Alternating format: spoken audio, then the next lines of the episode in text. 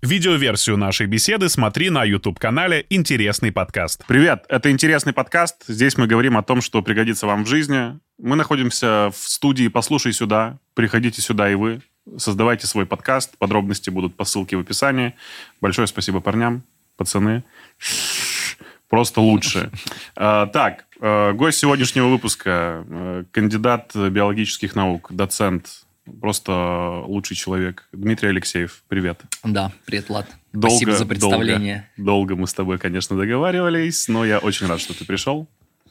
А, сегодня я бы очень с тобой хотел поговорить про то, о чем ты в целом достаточно популярно и широко рассказываешь в интернете, про микробы, про работу кишечника, про то, действительно ли кишечник является нашим вторым мозгом или, может быть, это вообще главный орган э, э, нашего вот этого неказистого тела. И да вообще про все, даже про какие-то щепетильные вещи хочется с тобой сегодня поговорить, даже про какашки, что скрывать. О, вот, я ждал это слово. Buzzword. Да, да. Э, надеюсь, что наш с тобой диалог сегодня э, может быть применен на практике теми, кто его послушает и посмотрит. Поэтому давай максимально человечно, расслабленно. И так как мы сможем это с тобой сделать. Да, окей, идет. Э, знаешь, с чего хочу начать? С Воспоминания из детства. Какая еда тебе приходит в голову, когда я у тебя спрашиваю про твое детство? Какое-то блюдо, может быть? Ого! Вопросик. Слушай, я помню э, из таких негативных крючков это детсадовская тушеная капуста. Ужас, ужас. Я не представляю. Тебя тоже тошнило, я не, да. И я во взрослом возрасте попробовал разную другую тушеную капусту. Я понял, что это другое блюдо, в принципе. По-видимому, вот то, в чем они его готовили. Она просто была очень большими кусками такими нарезанными. А мне кажется, что это какой-то вот этот жир. У меня есть такая реакция на столовский жир. Волокон, то есть капуста. Да-да-да. А из хорошего... Ну, я очень много у бабушки времени провел. Там все вот это, что растет из земли, э, на деревьях. Все хорошо. Гречка с молоком. Угу. Такая классная тема. Вообще, вообще молоко. У нас у соседей были коровы. И вот эта история, знаешь, добывания еды, что ты пошел, корову встретил, привел, там кто-то ее подоил, теплое молочко, ты хлопнул. Вот такая, такая еда из детства.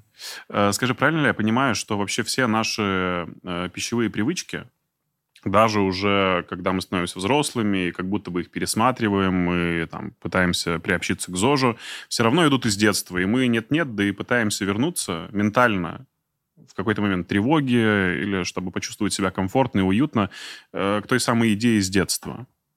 Слушай, ну, первая наша самая еда – это мамино молоко.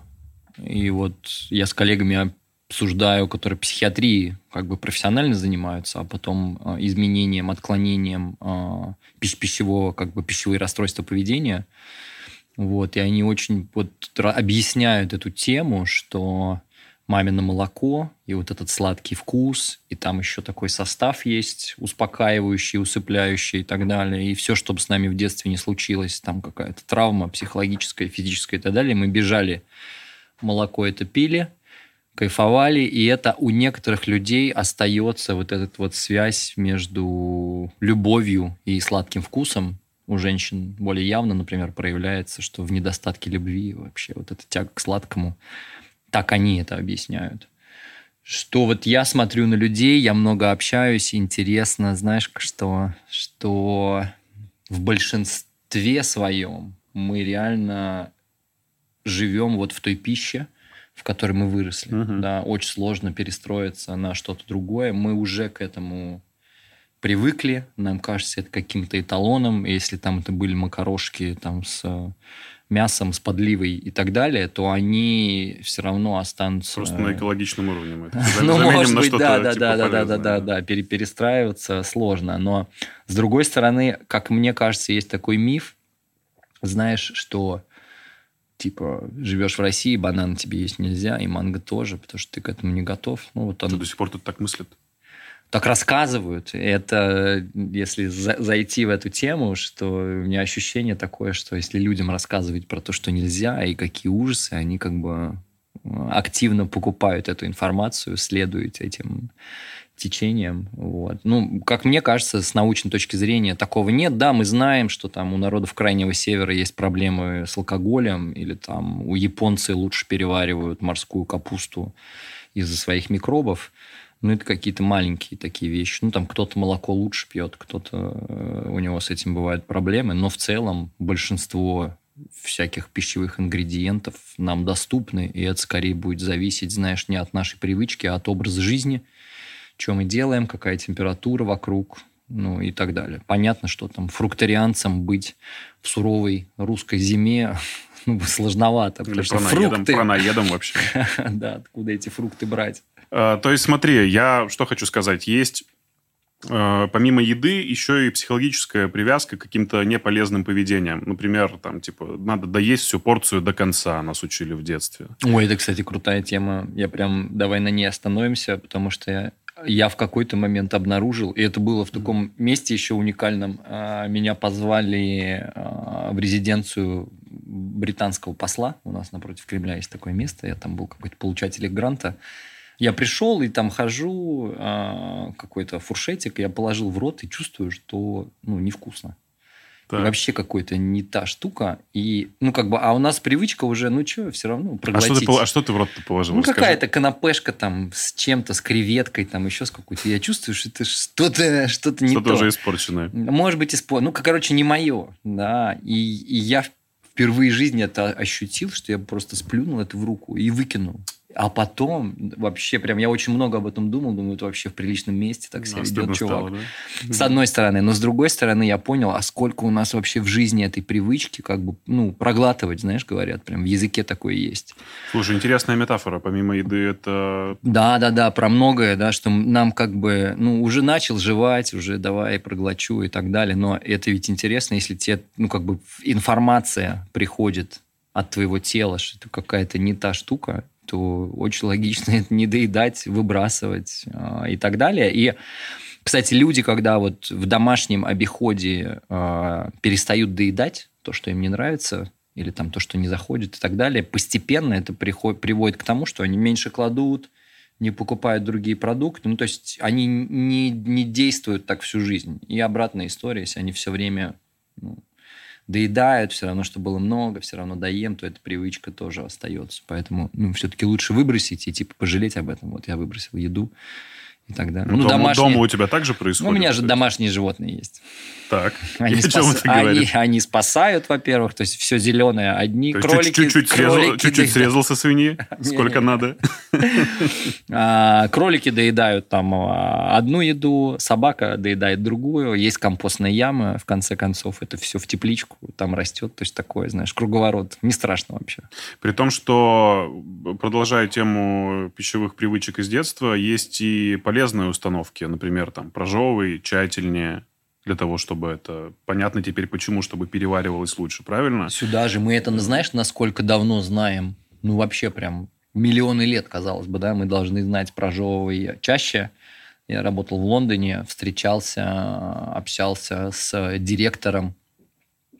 А, это такая сеть клиник, находится в горах в Австрии, куда люди ездят на детокс. И в Британии все селебритис, типа там Мика Джаггера, вот там после концертов приходит в себя. А поэтому он так долго живет, да? Да, да, в том числе.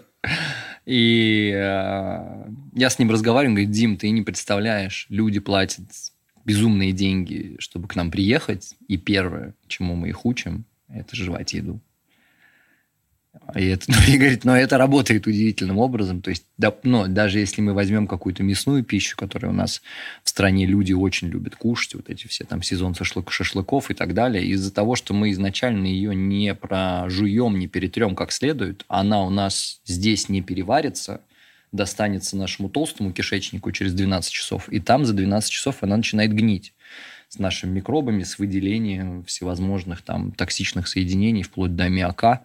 Какое-то время печень как бы это все выдерживает, потом в ней появляются такие маленькие шарики из жира, это называется уже жировой гепатоз, и при определенной степени жирового гепатоза этот аммиак мы можем в крови видеть, это в том числе и нейротоксин. А и все начинается с того, что мы типа просто не жуем. Слушай, а, Вернемся еще к идее и перевариванию пищи, давай, потому давай. что там будет целый пласт э, большой темы. Все-таки хочется закончить про детство. Правильно ли я понимаю, что э, основной набор бактерий, вот этот микробиоты, мы приобретаем как раз в детстве? Да, это обусловлено тем, что у иммунной системы есть какое-то такое окно, где-то до 3-5 лет она продолжает обучаться и запоминает, кто хороший, кто плохой. И все, кто в это время у нас появились и оцифровались, микробы в смысле, они останутся с нами навсегда, ну, например, как хорошие. Если мы начинаем там какой-то йогурт с пробиотиком после 30 лет, Угу.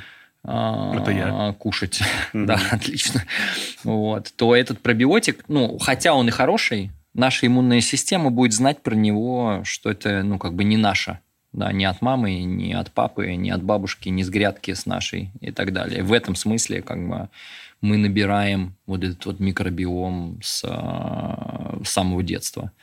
Ну и то, как роды происходят, я не знаю, знаешь, не хочется про одно и то же рассказывать, но с другой стороны я все больше и больше поражаюсь этому процессу, да, что проходит плод через родовые пути, и это с тех пор, как мы перестали нести яйца, да, это со всеми так происходит, э, живородящими животными, и он обсеменяется и микробами из маминого влагалища, а это всегда такие молочно-кислые микробы, которые мамино влагалище защищают от всех патогенов, те же самые молочно-кислые микробы. Не знаю, у вас там настоящие пальмы стоят? Давай представим, что А, да. да, да, да, да, да. Вот на настоящих пальмах на каждом листочке живет такая же условно лактобактерия. То есть ты можешь, если бы это была настоящая штука, мы бы сейчас с тобой там пожмакали, заквасили, и она бы как капуста у нас тоже закислилась. Там не может поселиться ни один гриб. Да, ни одна плесень. Также у мамы во влагалище не может поселиться ни одна плесень. И точно так же ребенок, проходя через это влагалище в маминых соках, как бы измазывается, и эти микробики заселяют его супер наивную слизистую кишечную, которая должна еще вырасти, научиться и так далее. И вот эта вот кислотная защита, так назовем ее, а, она супер важна, супер действенна, и это старт нашей жизни. Потом что происходит? Мы начинаем кормить ребенка молоком грудным, тоже универсальный механизм у всех млекопитающих.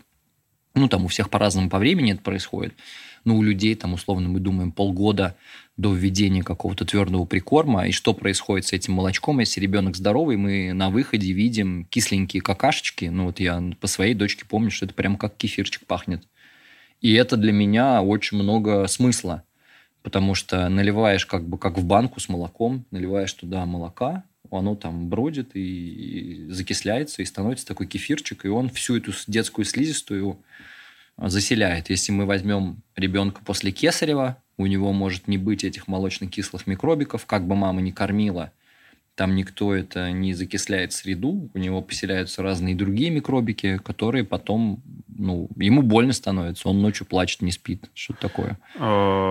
Экскурсия такая небольшая. Но я, э, у меня есть что тебе ответить. Точнее, э, есть э, цитата нашей гости. У нас была в гостях акушер-гинеколог Наталья Целко, и я задавал ей этот вопрос Мгм. относительно появления человека на свет и правильности его появления. И правда, очень многие говорят о том, что важно, чтобы ребенок проходил через влагалище, чтобы он как раз-таки обретал вот эту вот правильную флору.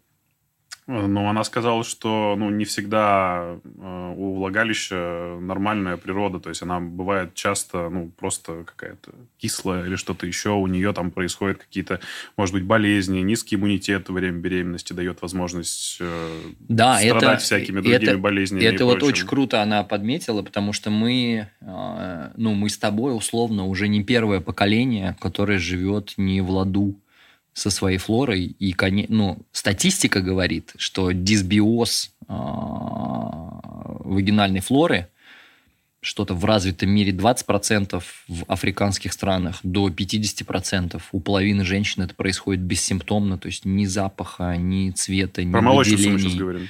Да, ну и разные другие, да, Да. там варианты. Это не обязательно, что есть этот вот гриб кандида, э, который вот обсыпает такими хлопьями.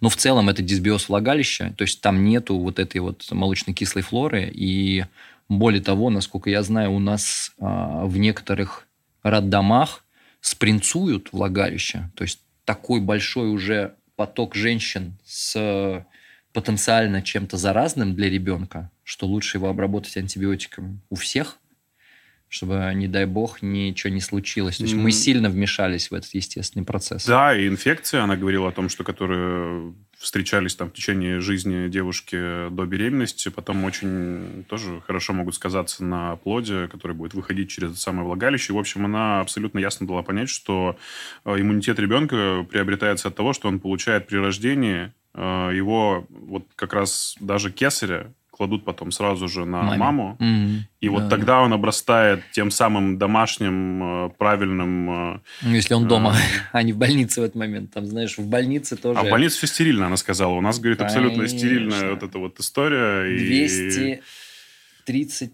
тысяч, что ли, или 2 миллиона 300 тысяч, я читал статистику недавно, предполагаемое количество больничных инфекций у нас в России. Ну, это реально какое-то большое число, больше, чем автомобильных аварий. То есть больничная инфекция – это человек, который работает, или человек, который приходит лечиться, и он получает там какую-то штуку, которая живет в этой больнице. Так и в итоге э, кесарь или естественное рождение, как человек, который родится через влагалище будет отличаться от э, кисаренка? Ну, статистика. с точки, с точки зрения есть, бактерий. У нас, у нас есть э, статистика, собственно, от чего мы пляшем. Здесь мы видим, что абсолютно точно к пяти годам проявления астмы, mm. например, у, у тех, кто родился кесаревым сечением, просто на большой статистике гораздо больше. А астма – это тоже некоторое иммунное нарушение, там вот эти пузырьки, альвеолки, они тоже воспаляются, как-то реагируют, и это идет как бы из а, самого кишечника. Это идет, это связано с тем, что либо у тебя кожная флора, типа одни ребята, либо влагалищная нормальная флора, другие ребята заселились при родах, ну, со всеми теми поправками, что мамы могут быть нездоровы. У меня вот интересная подруга в Германии рожала, после ЭКО у нее была двойня, и, ну, прямо она была на мониторинге своего э, состояния перед родами.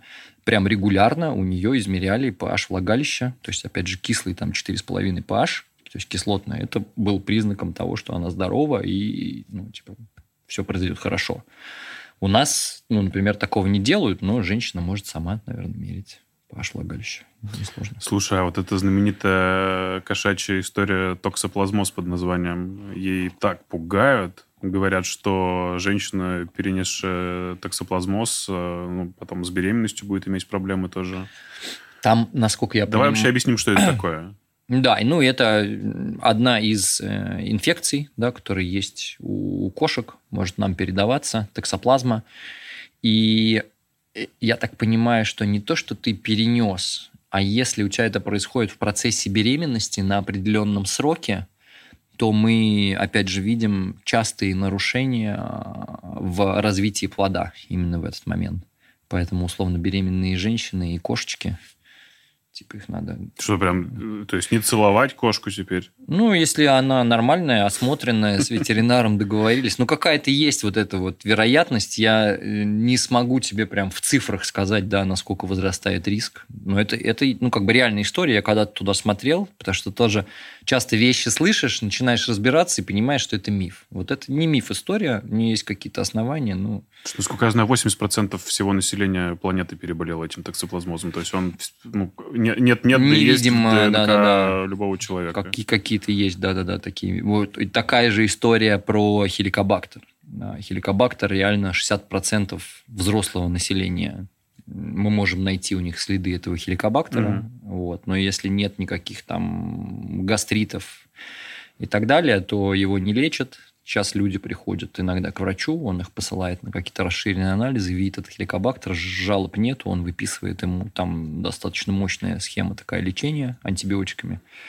И человек там обретает какие-то еще аллергии попутно, да, потому что протравив этого хеликобактера, он также убивает и своих микробов. И вообще эта вся история про антибиотики, она такая интересная, современная. Вернемся к этому тоже. Сейчас а, хочу про вот эту вот ось кишечник-мозг все-таки приступить, э, добавляя в эту ось еще и психологическое состояние, то есть э, мозг, ЦНС и кишечник. Давай угу. попробуем вот в этом направлении подумать. Знаешь, когда я понял, что все это очень плотно взаимосвязано? Когда услышал фразу, она вот звучит следующим образом, что ты поправляешься, когда тебе стыдно после приема пищи. То есть от той еды, от которой ты ждешь, что она у тебя отложится в боках на утро. То есть, когда тебе стыдно за ту еду, которую ты употребил, mm. то она обязательно останется у тебя где-нибудь э, в твоих самых уязвимых местах. Круто, а, круто. А, и вот у меня по этому поводу есть э, вопрос к тебе. То есть, э, ну, насколько я знаю, у кишечника своя нервная система, он работает автономно, да, вот. Э, ну, мы этого не чувствуем, да, того, что там процессы какие-то происходят, да. А, действительно ли бактерии кишечника участвуют э, в процессе и создании всех нейромедиаторов нашего организма? То есть серотонин, доф, дофамин, вот эти вот все прочее, прочее. Знаешь, я начну издалека. Нам может быть, кажется, что бактерии – это какая-то там отдельная штучка, которая в наше готовое тело посадили, и они теперь там живут, как, не знаю, там, хомячки дома. Завели хомячков, и вот эти хомячки, и мы такие удивляемся, а что хомячки там еще и у вас убираются, и одежду гладят, и там, и так далее, и так далее. Нет. Мы с самого начала, с самого первого кишечника, бактерии там были, они были и далеко до нас, да, то есть нас не было несколько что там 4 миллиарда лет планете, наверное, да, там 2 миллиарда, 3 миллиарда лет угу. бактерии живут. Мы вообще совсем недавно. Вот. И, ну, в общем, они, они во всех процессах участвуют. Нет такого места, которое стерильно. Поэтому, да, они, они придумали нейромедиаторы. Знаешь, да ты, ты что, ну, бактери... конечно, это бактерии придумали? Без них, да. И, то есть без нас были уже придуманы нейромедиаторы, они этими же нейромедиаторами общались, это просто химические вещества. Те, которые там отвечают за тревогу, есть бактерии, которые точно так же будут на кортизол реагировать, что здесь что-то плохое, надо сворачивать свои операции, уходить. Между собой они так общаются. Понятно, что когда в нашем теле кортизольчик, они тоже начинают э, сбегать. Ну, то же самое будет и с серотонином, и с дофамином.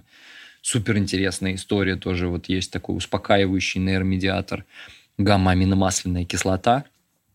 Реально в 100, по-моему, миллилитрах кефира, этой гамма-аминомасляной кислоты, производимой микробами, там может быть сравнимо, по крайней мере, с э, теми пищевыми добавками, которые люди там покупают на западных сайтах. То есть в реальности мы прям нормально успокаиваемся. Я представляю себе, знаешь, какую историю, что какой-нибудь э, Ломоносов там у себя в Холмогорах зимой на печи сидит в темноте, грызет какие-то или ест ферментированные штуки. Капуста квашеная. Да, и у него там в голове рисуется вот эта вся математика, физика. Ну, зима длинная, на севере еще длиннее. И это как бы, ну, есть для этого основания. Действительно, есть какое-то пространство вот все вообще, на самом деле, а, огромное количество э, того, что мы берем в магазине, оно тоже ферментированное, оно тоже будет содержать нейромедиаторы, хлеб, колбаса, сыр, все это исторически ферментированные продукты. Слушай, депрессия, насколько я понимаю, тоже происходит из-за дисбаланса органов пищеварения. То, то есть чаще всего, если человек страдает э, там, депрессивным расстройством или у него есть что-то похожее на тревогу и какие-то симптомы именно депрессии, то это связано так или иначе с его кишечной истории. Да, да, да. Фоном. Опять же, э, всегда, когда про такие вещи разговариваем, легко заглянуть в статистику. Это называется коморбидити, там сочетность заболевания, совместная заболеваемость. И вот коморбидность, условно, э, IBS это называется, синдром раздраженного кишечника, да. и депрессии прям очень высокая. Да, то есть люди, особенно если ты долго в этом хроническом состоянии, диареи и запора, ну, тут как-то из физиологической ну, понятно, стресс, точки да, зрения. Это уже, да, это уже да, давно да. доказано, да. да. А, интересно, вот, и очень понятно с точки зрения физиологии, знаешь, какая штука, вот действительно про стресс потому что у нас есть два режима функционирования. Э, мы знаем вот это, знаешь, бей-беги. Все вроде бы люди уже в курсе, там есть какой-то рептильный мозг, т, -т, т Действительно, в момент опасности у нас э, там зрачки расширяются, наливаются мышцы кровью, чтобы мы могли скипнуть от кого-то. И в этот же момент те сосуды, которые подходят к нашему кишечнику, они сужаются мог, ну, некоторые люди от стресса, ну, или животные могут обкакаться. Это тоже реально нормальная история, когда тебе нужно было в лесу убежать, Зачем тебе с собой лишнее нести? Как бы, ну, те, кто обкакивался, они убежали и дали потомство. Слушай, всем невротикам и тревожникам большой привет можно передать, потому что они знают, что это такое. Если у тебя там паническая атака или что-то еще, ты либо какать, либо писать каждые пять минут бегаешь. Да, это, да, да. То есть это естественный процесс, но э, в дикой природе он включается там на 3-5 минут. Животное не одно за другим животным часами по лесу бегать не будет. Минута, убежал, убежал, не убежал, не убежал. Все, тебя съели. А, ну, а если ты убежал, ты дальше в норку, расслабляешься и дальше начинаешь заниматься пищеварением. Большинство диких животных, если ты посмотришь, они большую часть времени они расслаблены. Они напрягаются на ну, небольшое количество времени, реально. Мы, наоборот, у нас есть вот эти прекрасные девайсы, есть куча вообще в голове всяких мыслей, которые могут нас заставлять напрягаться. Мы можем в этом состоянии бей-беги, когда жидкость нашего организма оттекает от э, системы пищеварения, проводить 24 часа в сутки. И основной механизм уже физиологический, который помогает нам переключаться из одного состояния в другое, это называется парасимпатическая и симпатическая нервная система, это блуждающий нерв, вагус. Там, если на картинку посмотреть, такой отросток, и у него концы э, ко всем органам нашего тела. Э, он собирает много информации и какую-то передает. Супер интересно, если мы с тобой, например, начнем петь мычать, глубоко дышать, не знаю, что еще, пить пробиотики, омега-3 или просто принимать контрастный душ, мы тонизируем через отростки этот вагус и помогаем самим себе переключаться из стресса, то есть сам переключатель настраиваем. Нет проблемы в стрессе. Стресс будет всегда, и мне кажется, его будет только больше. Но взрослый человек осознанный должен учиться тренировать свою систему, чтобы из этого стресса переключаться быстро. Да, то есть стрессанул, хоп, все, переключился, и нормально дальше перевариваешь. Мне так кажется. А правда, что мы заедаем стресс из-за слюны, которая вырабатывает, э, сейчас подсказочка, апиафрин, это я тут недавно прочитал и охренел от того, что такое может быть, что э, сам апиафрин, который вырабатывается, является мощным обезболивающим. И именно в депрессивных состояниях слюна вырабатывается в большем количестве, и из-за этого обезболивающего нам хочется больше есть. Или это все... Слушай, я, я такого даже не знал, но звучит круто. А, при этом тоже надо понять, что чувство просто полноты нашего кишечника, наполненности, конечно, приводит к тому, что выделяются эндорфинчики. Мы становимся спокойными. Говорят, тоже прикольная штука, почему люди, э, людей кормят в самолете. Ну, понятно. Чтобы они просто были поспокойнее. Да, чтобы они перевели фокус внимания, да. Да-да-да. Просто потому что от чувства сытости, ну, как-то так, немножечко расслабляешься и так далее. Я думаю, что это вот тоже такой, знаешь, мы знаем, что если мы скушаем, станет полегче. У меня бывает такое, что там с женой там что-нибудь по телефону. Прям я заезжаю, покупаю булку и просто съедаю, ну, чтобы домой, когда я уже сейчас приеду, чтобы быть в нормальном настроении. И наполовину делаешь как-то это неосознанно, но потом думаешь, а, ну, типа, нормально, все правильно делаю. Я тут благодаря книге «Очаровательный кишечник» вообще узнал, что слюна – это отфильтрованная кровь. Что? Что? Что? Прикинь, вы знали об этом? Конечно. Серьезно? Ну, да. ну вот какие, просвещ... какие просвещенные люди. От, от, отфильтрованная кровь, которая там насыщена всеми полезными веществами, типа кальций и прочее, прочее, прям страшно. А ты не был в школе, что ли? Почему ребята? Или они я шутят? Не, я не знаю, я не знаю. Мы, мы не вместе учились. Вообще клевая книга, кстати, надо дать на заметку. Почитайте «Очаровательный кишечник», научитесь многому, даже правильно какать. Это очень крутая вот эта Джулия Эндрюс. Я с ней познакомился на какой-то конференции. У нее только-только вышла эта книжка. Это было лет 10 назад.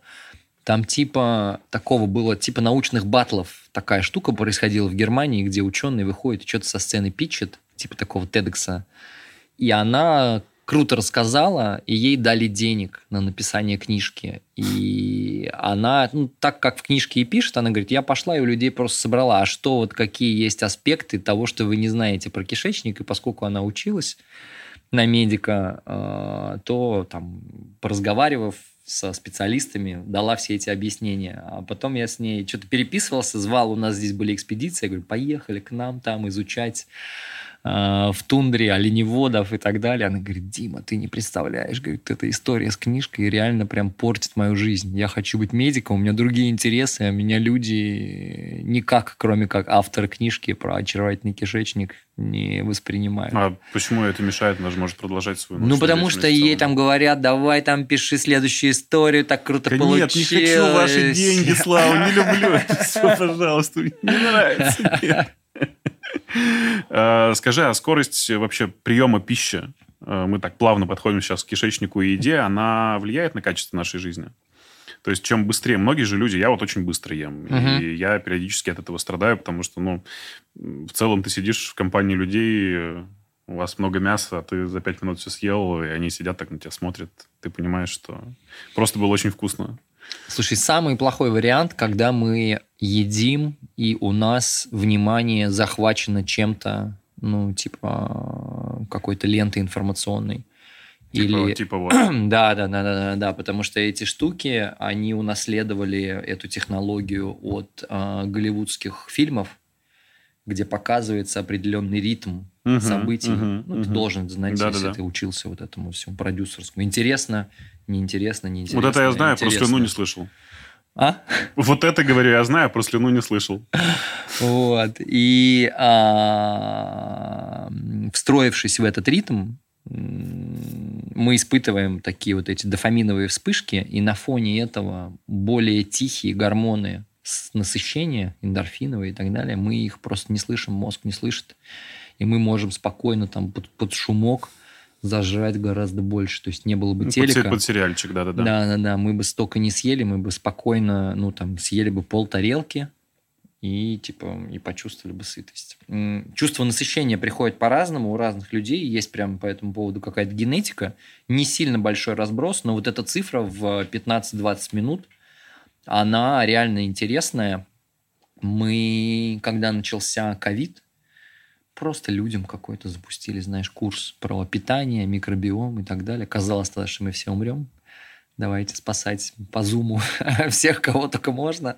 Но сработало, и э, мы записали видео, и с другом у нас было, по-моему, и с женой, и еще там с девушкой, где мы просто спокойно едим и о чем-то разговариваем, о нашей еде, концентрируясь на вкусах. О, вот это сейчас там так на языке лопнуло я тут же вспомнил, как у бабушки, там, молодой горошек с грядки. Ну, что-то такое. Да, ну, то знаешь, есть процесс общения во время еды – это нормально? Нормально. Угу. А, ну, такой, дружественный. Да-да-да. Если ребенка за столом ругать а, по поводу школы, понятно, что ему вообще это место будет. У него будут проблемы пищевые, и, ну, стресс, у него опять этот кишечник, он как мышка в норке будет запираться, там, естественно, ничего перевариваться не будет. Спокойный разговор, и особенно разговор о еде, какие-то там отсылки, чтобы вспоминать еще, концентрировать на ней внимание, потому что у нее есть температура, у нее есть текстура, у нее есть запах, у нее есть цвет, у нее есть вкус. Мы можем как бы вообще пропустить все мимо. Чем больше на это обращаем внимание, я сейчас представлял какую-то еду. Какую? Давай, конкретно какую? Какие-то овощи. Вот эти, то, что рассказывал горошек, у меня полный рот слюны, кстати, прикольно. И при, при неторопливом таком питании достаточно попробовать. Люди говорят, я начал медленнее кушать, я не съел все, что положил себе на тарелку. Но это еще хорошо, мы с тарелки едим. Ты представь, сколько людей, оно из какой-то там, не знаю, фольги, бумаги и так далее, на бегу от э, метро до маршрутки с литром еще кофейку там какого-то. Э, вот это все кушает. Если ты посмотришь, ни одно животное в лесу Шаурму не ест. Оно на бегу, да. Оно не, оно не может одновременно убегать или гнаться за кем-то. И еще там что-то ло. Ну, как бы из уважения к себе просто. Зачем? Слушай, а кроме переедания, какие есть э, негативные аспекты еды с гаджетами и с телеками? Ну, она не переваривается еще, потому что вот эти все сигналы, а, ну, допустим, мы правильно жуем, правильно смачиваем слюной, а, в слюне которая фильтрованная кровь, есть фермент э, амилаза, который расщепляет сахара, он, оказывается, действует до 30-40 минут еще в желудке, то есть желудочный сок его не уничтожает, и мы лучше перевариваем, там, условно, углеводную пищу. То есть мы это важная история, подержать что-то там во рту, пожевать. Это прям технология Сколько, прям 33 раза, как учили, да, в детстве? Или сколько? 30, 32? Ну, сколько-то? 10 хотя бы, 20, 12. Ну, мне кажется, знаешь, не про число, а про хорошая история про почувствовать. А что ты вообще ешь? С чем это? Ну, вот больше я как более человек про осознанность, а не, а не про дисциплину. Mm-hmm. Мне, у меня лучше получается, когда я с ощущениями соединяюсь, а не с каким-то счетом. Есть знакомые ребята, они сделали, э, присылали мне такую штуку, приложение где ты жуешь напротив телефона, и там вот эта AI, ML модель, она считает твои жевания, дает тебе обратную связь. Отправь, пожалуйста, мне это приложение, я выложу его в наш телеграм-канал. Ребята, подписывайтесь на Культбазу, там все самое полезное. Ну ты прикинь, да, то есть насколько, ну вот насколько мы далеки вообще от самих себя, что нам нужно приложение, а другое тут, это, ладно, то приложение. Кто-то на нашем желании заработал, друг, да? Другое Офигеть. приложение я себе поставил, но, честно скажу, не использовал. Там можно, там такая фоторамка от унитаза, так. Ты можешь сфоткать то, что у тебя, и искусственный алгоритм определит. Качество твоего кала? Да. У тебя есть что-нибудь такое? Какое? Что можно было бы сфоткать? Слушай, Можем а, я думал, что есть ли у тебя фотки в архиве твоего говна? Нет, брат. Я пытался лицо свое сфоткать. А, не пошло. Cancel. Почему, а почему не пошло? Ты не он не определил. Он не определил. Вот, смотри, прям, видишь, medications. Вот, прям фотки стула. Ты туда. Класс. фото. Ой. там этот... Ой. Или что там реально там появился э, Унитазик, этот, да. ободок э, белоснежный. Пока еще. Круто. Заходишь, Круто. Ты не можешь понять, где фоткать. Нет, там, там, там, э, опять же, слушайте, ну там технология унитаза очень важна. Если у тебя есть этот вот подиум, на котором ты можешь зафиксировать какашку, чтобы сфотографировать, это одно. У меня просто, да, у меня унитаз, он как бы сразу же, типа, все и все в воде, там Кстати, все не, да. Зачем подиум Кроме унизительных вот этих Слушай, я тебе, я тебе расскажу. Подиум, у меня, у меня, подиум, кот, у меня кот ходил в унитаз, он как бы запрыгивал, на этот подиум садился, чтобы ему было удобно, он опирался своими лапами и какал. Подиум, это что такое? Ну вот, когда есть в унитазе такая площадка для того, чтобы зафиксировать там какашку, я не знаю почему. То есть он не скатывается по горке керамической вниз, а вот он... А, это же вообще, кстати, ребята, разная культура. В, в Америке у них же унитаз, там все время стоит вода, а, и ты какаешь, ой, кстати, это кстати, отвратительно. Да, вот это реально для тоже. нашей культуры лучше в досный. Знаете, есть такое слово в вашем это... лексиконе? До, досный.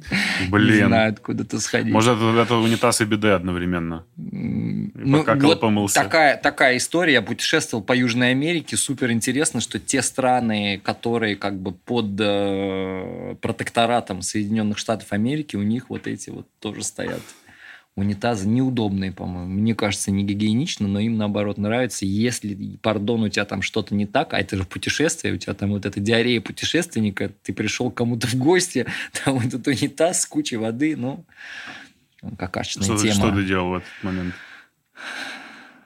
Что, стремался, осваивал новый культурный код. Так, к какашке мы вернемся. Я никогда такого не говорил в интересном подкасте, но этот момент настал. Давай поговорим все-таки более детально про еду и про то, как угу. еда и переваривание этой еды влияет на наше поведение, внешность и прочие другие факторы. Кстати, вот по человеку можно сказать, вот ты смотришь на меня, можно сказать, хорошо ли у меня работает кишечник или нет?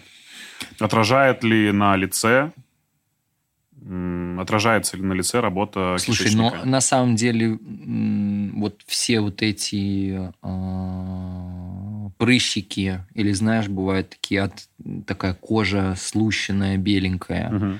Вот это, конечно, история про кишечник, или когда человек там что-то пьет, ест, у него такое все пунцовыми вот этими красными штуками. А, вот здесь шелушится кожа под а, волосами вот это заеды, закусы mm-hmm. вот здесь mm-hmm. на губах. Mm-hmm. Ну, там язык ты мне с утра свой не показывал. Ну, это все в целом про Но ЖКТ, я думаю, что не только про кишечник. Это, про- ну, для нас, для профессионалов, это называется труба, и она одна, от Мгм. носа до ануса, понимаешь?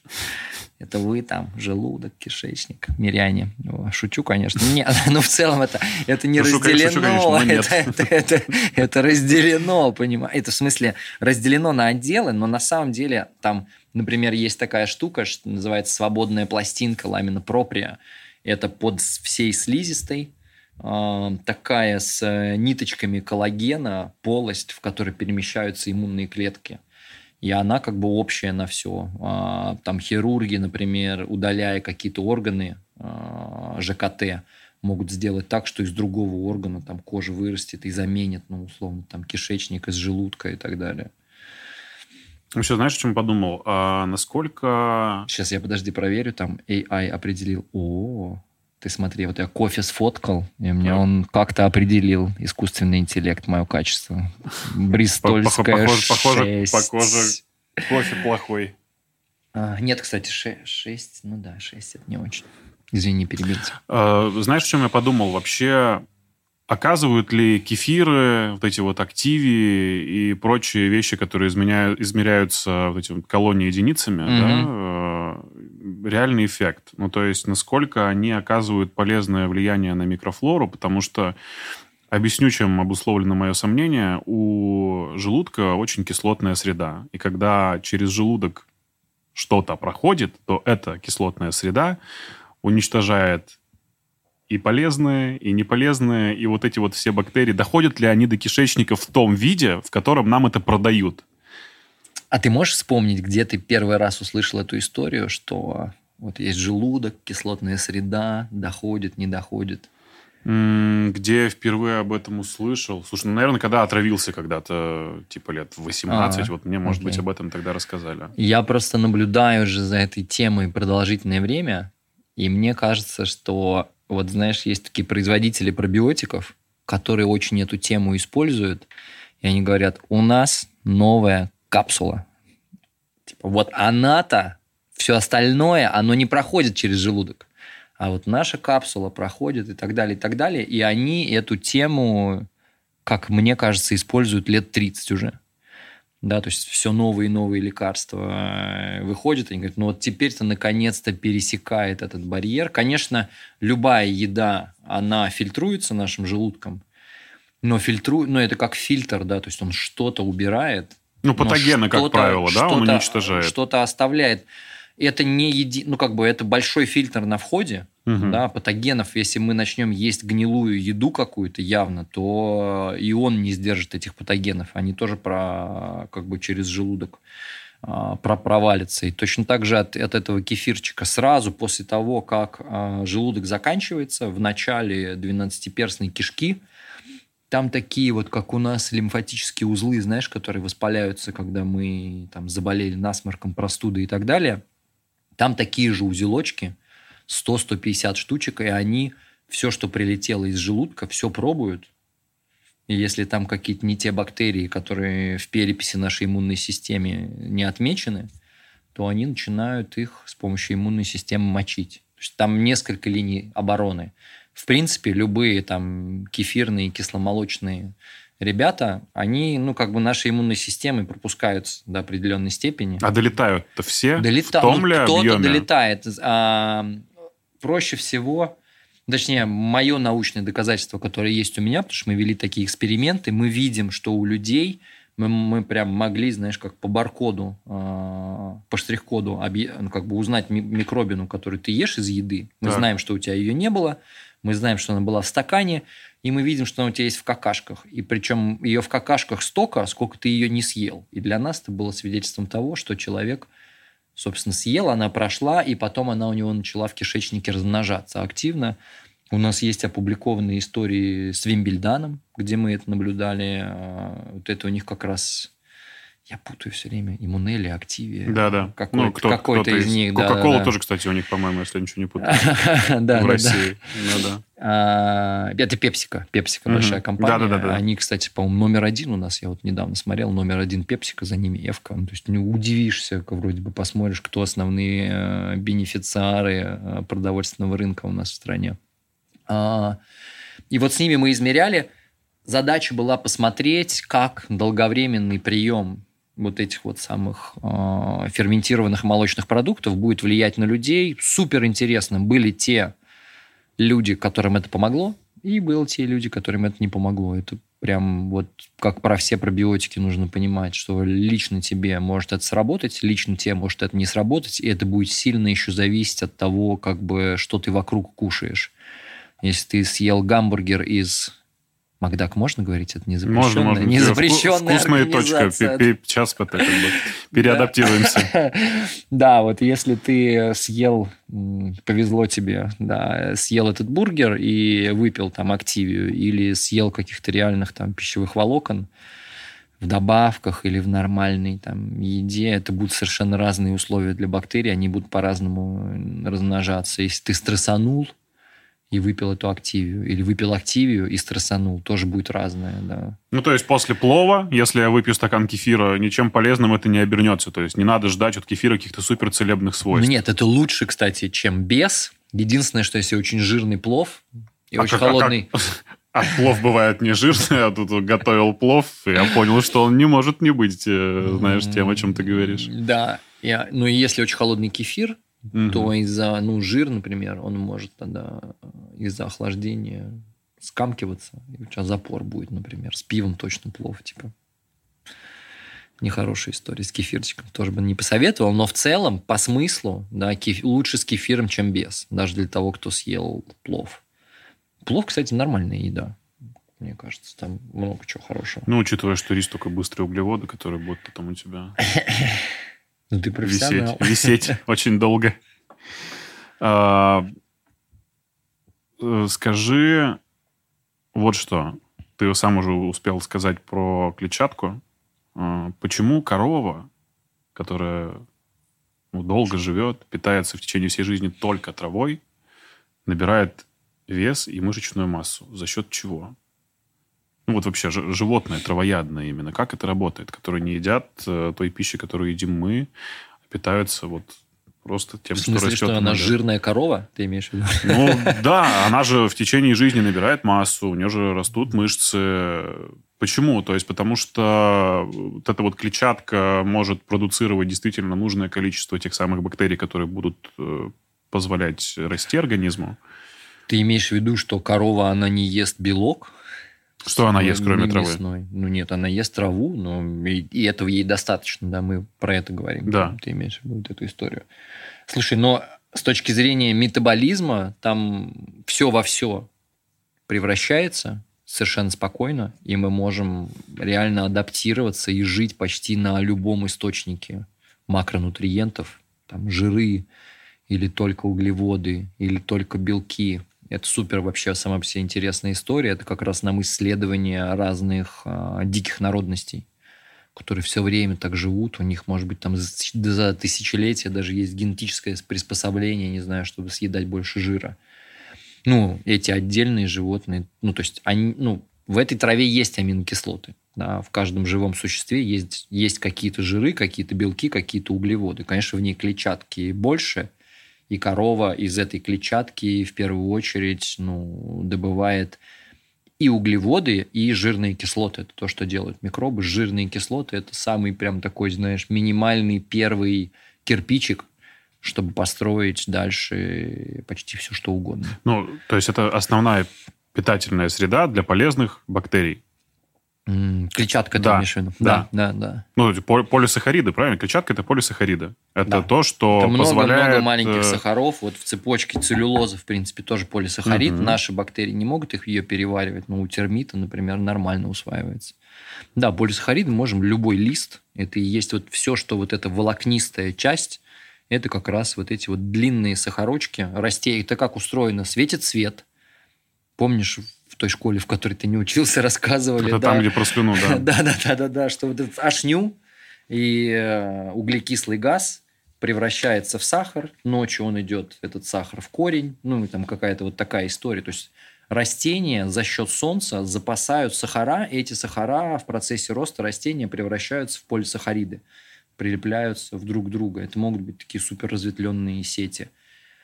Поскольку растений разных много, этих вот э, разлапистых полисахаридов, их огромное множество. У нас есть ну, десятки, наверное, ферментов в нашем геноме, которые могут нам как-то эти полисахариды переварить. У микробов десятки тысяч таких ферментов. То есть они супер круто умеют переваривать растения. И у нас с ними как будто бы договор, что типа, ребят, вы нас носите, греете и так далее, они нам говорят.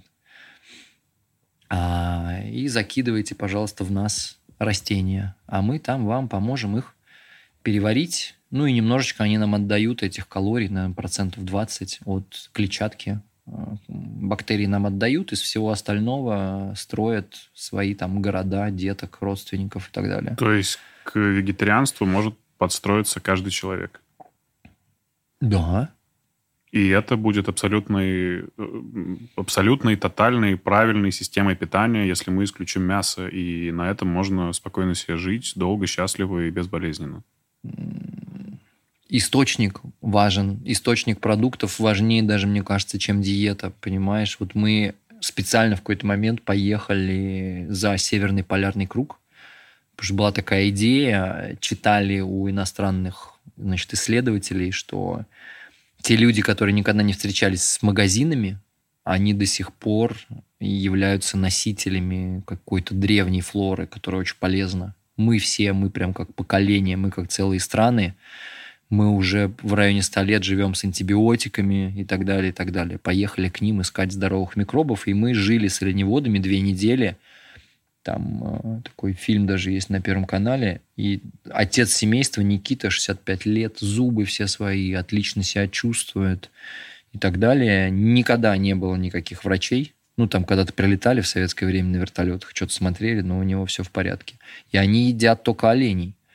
Нет никаких проблем. И точно так же в джунглях в Амазонке такие же ребята бегают без трусов и там в основном едят растительную пищу. У нас, у людей, очень широкие границы адаптации к одному или к другому виду питания. В том числе, может быть, это как раз история про то, почему мы так активно смогли расселиться по всей планете. Да? То есть мы как бы можем быть и хищниками, и травоядными, в зависимости там, от сезона или еще что-то такое. Ты сам вегетарианил? Да, нормально, кстати. Пару лет. Потом приехал к бабушке а она сделала мне пельменей. Ай. И я подумал, ну как это можно быть таким идиотом, чтобы бабушку расстроить вот этой историей, что ты вегетарианец. И, ну, это вкусно, при этом еще, конечно, у бабушки пельмени со сметаной. И меня тошнило потом, я вышел. ну, после...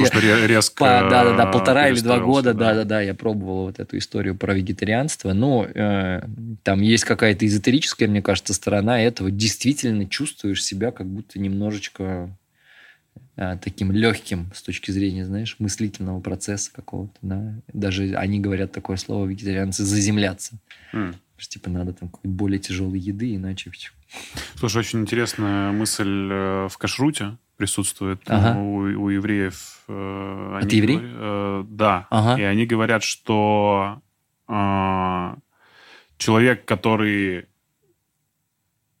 не живет по системе кашрута, он не готов к духовности.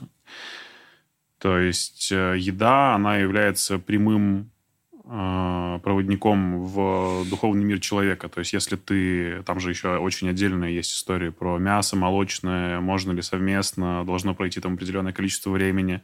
И это все писано для того, чтобы отдалить человека от его животной составляющей, потому что еда, она является как раз-таки вот этим вот низменным нашим тем, что мы должны удовлетворить свой голод и быть подобно животному. И вот это кашрут был придуман как раз для того, чтобы человека немножечко возвысить и суметь дать ему новую систему ценностей. Ну, я, насколько понимаю, вообще во многих вот этих культурных кодах, религиозных правилах про еду а, очень актуальные правила для того, чтобы не болеть от еды, которая есть в этом регионе. Да, то есть, например, жаркие, жаркая погода, свинина, отказываемся, mm-hmm. потому что не, ну, типа, просто опасно.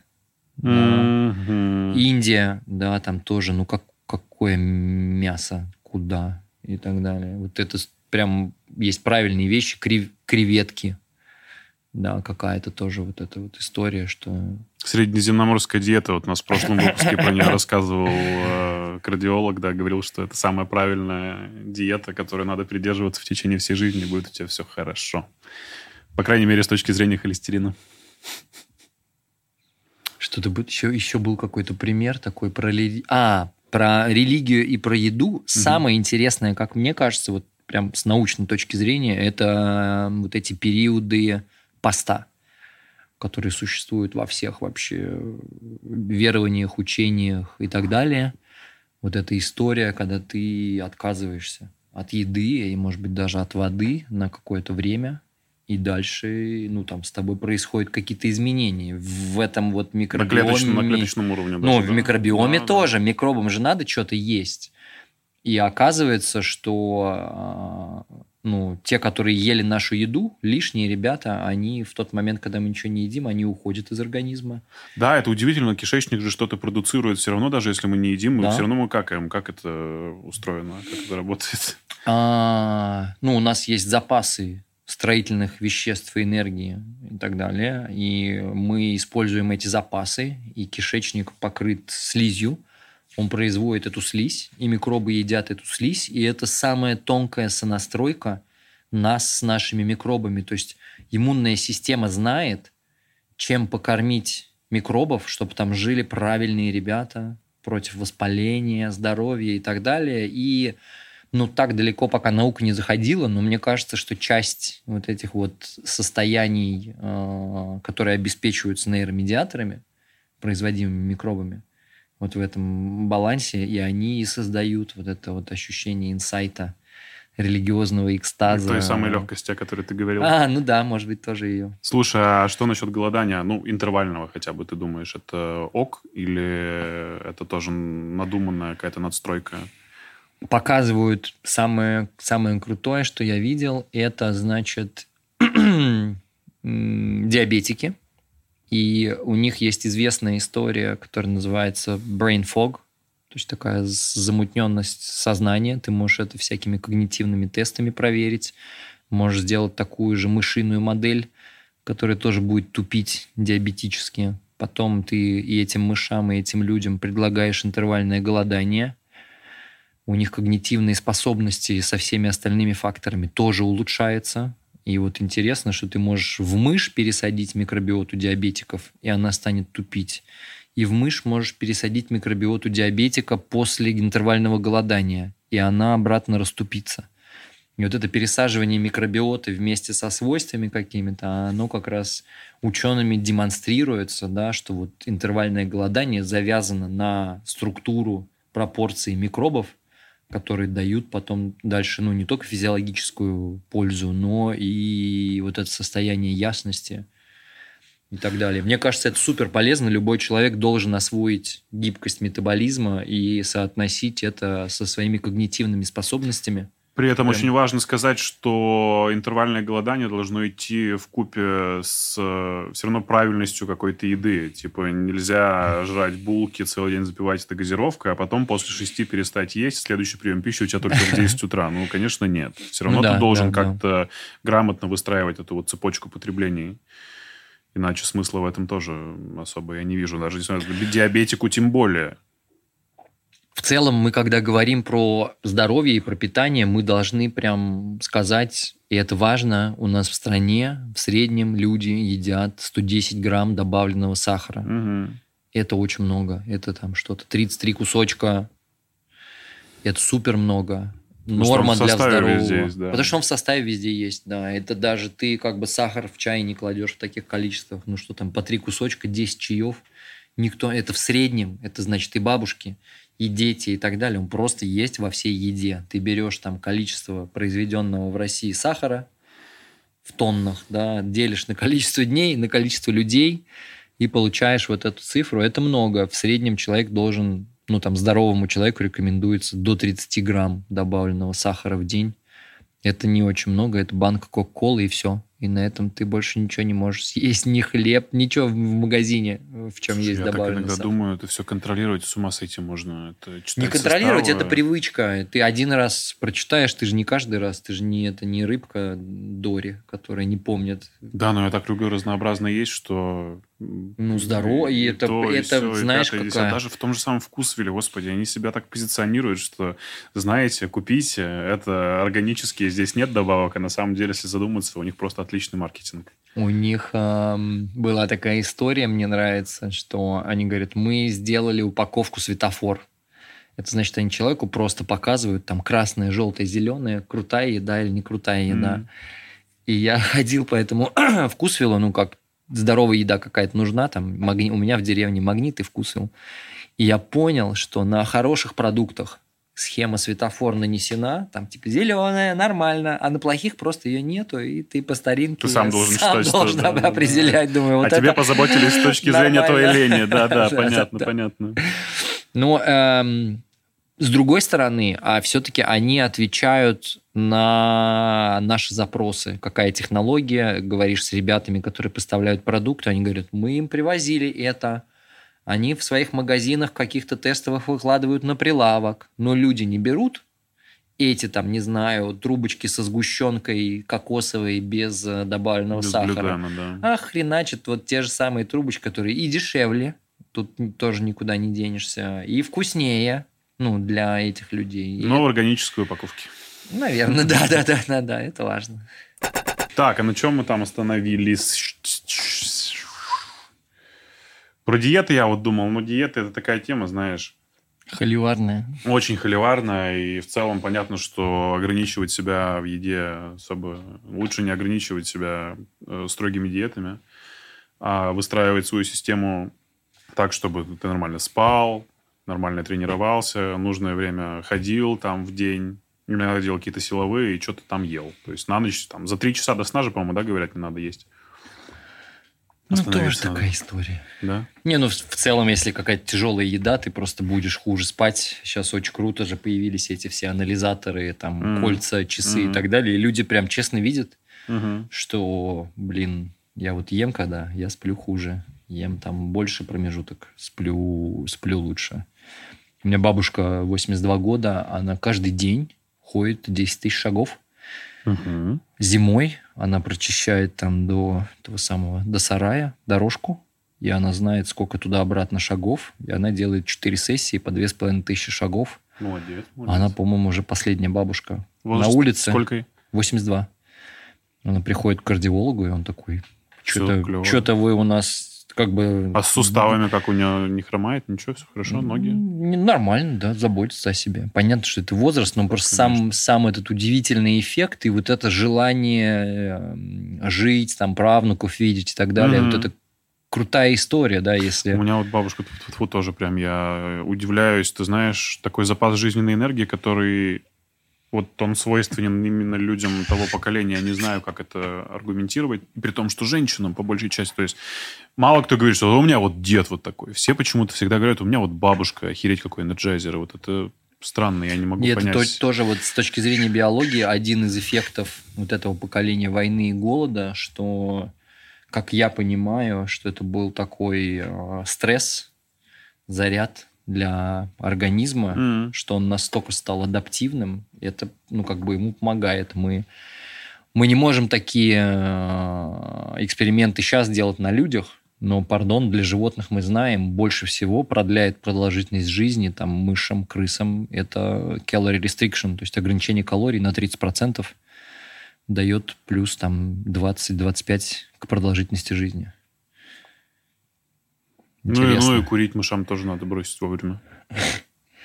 Да, до 40, говорят. А, так, давай подытожим нашу с тобой тему до скобок. А, идеальная работа кишечника тебе обеспечена, если у тебя есть три составляющие. Убрать Пробиотики. лишнее, да. Добавить Пробиотики. пищевые волокна Да, и пищевые микробики. волокна и вот получается, да, и ферментированные продукты вот эти, да? Да, да. Ну и убирать лишнее, потому что тоже надо понимать, что весь этот простой... То есть как бы в какой-то момент а, микробы разделились. Да, то есть был один микроб, Адам, не знаю, или Ева, как в кашруте. С чего начинается? С чего-то начинается, да? Был Да, один, потом они разделились С на... Отлично. Да. Вот они разделились на плохих и хороших. Да, и реально плохие – это ребята, которые в нашем организме быстро растут, они очень воинственные, им надо занять всю территорию, у них есть огромное количество средств войны с нашим иммунитетом. И есть хорошие, которые неспешные, но зато э, они могут, они очень крутые специалисты по перевариванию, приготовлению и так далее. И понятно, что сахар – это еда для плохих. Потому что он очень, это очень простое, это как, не знаю, напалмом э, поливать и одновременно курить на заправке и улыбаться. Да, такой, типа, а? Вот. Ну, такая, такая история. До определенного момента, причем уди- у- удивительно, да, наша иммунная система выдерживает.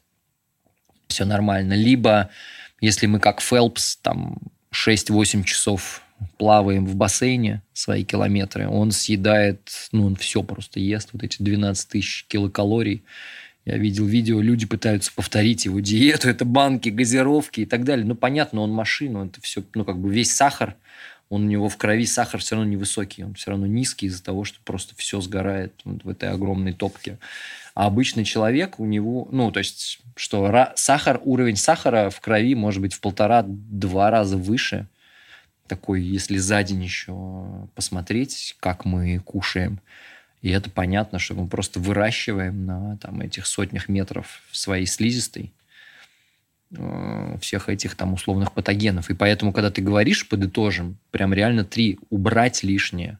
И это, с этого можно вообще начать. Даже не ходить за этими пробиотиками, пребиотиками. Найти прям в этой диете лишнее, посмотреть. Вот обычно его еще очень хочется, этого всего лишнего. Ну, Такое свойство, оно прям вообще... В целом, я думаю, что это основной рацион наш. Да, Все, что хочется, Слушай, мы ну а все себе посмотри, и вот позволяем. мы сейчас с тобой бегали в туалет, я потом ходил за водой в столовую. Ну, как бы, вот я вижу люди, какой комплекции заходят в эту столовую мне навстречу. Ну, как бы... Индекс, Какой? индекс массы тела больше 30, я бы так сказал. Вот. Ну, и это нормально. М, Как бы 30% там вот американского населения с ожирением. В России, конечно, поменьше. Но тоже это вопрос, который с возрастом накапливается. И нам уже кажется, что это вообще норма. Как бы чё. Быть не, ну, в этом смысле быть нездоровыми. Я тут узнал, зачем вот эти вот пресловутые 2-2,5 литра воды надо пить в день. Для того, чтобы какашки формировались нормально. В том числе и...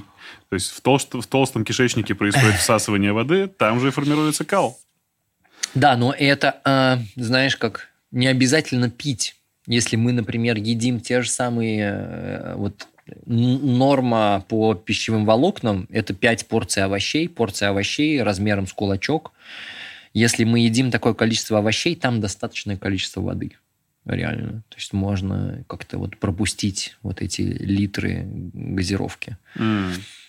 Ну, газированной, не газированной, я имею в виду, не обязательно сладкой. Вот эти литры просто из бутылок можно заменить спокойно на фрукты и овощи тоже. Ой, у тебя все в порядке, тогда сразу же будет. Но да, Ну, там с- жидкость содержится, это та же самая А вода сколько для нужно жидкости для организма. того, чтобы у тебя нормально все проходило через конвейер? Мне кажется, это должно быть где-то... Я сейчас пытаюсь представить, наверное, от 30-40% до 60-70% от того, что мы... Ну, как бы от общего, от общей массы еды. Это примерно так и есть. Ну, как бы еда, она и сделана вот из этой жидкости. М. Примерно так и состоит. Это нормальная история. И это не как бы... Это никакая не потребность, просто миллионы лет еда была такой, а сейчас мы сделали там условно сухую. Выжимку, да. Да, выжимку сухую, там концентраты и так далее. Ну, оно немножко не, как бы мы не успели приспособиться. Тоже проблемы нет никакой. Мы можем начать есть со временем там целлофановые пакеты, нефтяные пятна и так далее. Нам нужно как виду тоже сделать выбор, о чем мы вообще хотим. Это мы с тобой сейчас, может быть, как-то немножко топим за ЗОЖ. Но можем развернуться, сказать, ребят, давайте сделаем нормальные какие-то генно-инженерные штуки, чтобы вот выпил воды из стаканчика, слопал, и пусть оно там у меня переваривается. В чем проблема? Это интересно, кстати. Мы когда-нибудь к этому придем. То есть в теории э, у нас же супер умная система организма. Мы научимся гипотетически переваривать что-то такое, к чему мы сейчас даже не можем приспособиться и не можем посмотреть в эту сторону. Вот в, исто- в истории эволюции, знаешь, какая история, что мы можем э- сейчас тут всех себя перемочить, загрязнить и помереть, и потом вырастет на этой как бы субстанции наших отходов какая-то другая форма жизни, для которой будет это вообще супер здорово. Ребята, смотрите, нашли еще старый пластик, остался от людей. Давайте. Ну, ну прямо это, это реально, да. Мы живем, если представить, что вся планета – это час. Я в детских книжках с моими соавторами прям нарисовали эту картинку в детской. Час? Да, вся история планеты, вот эти вот там 4-5 миллиардов лет, это час. Человек на ней находится последние 3 секунды, а микробы, по-моему, на, на, на 8 или на 9 минуте появляются. Три секунды, и мы такие, и мы тут вообще разбираемся, как все устроено.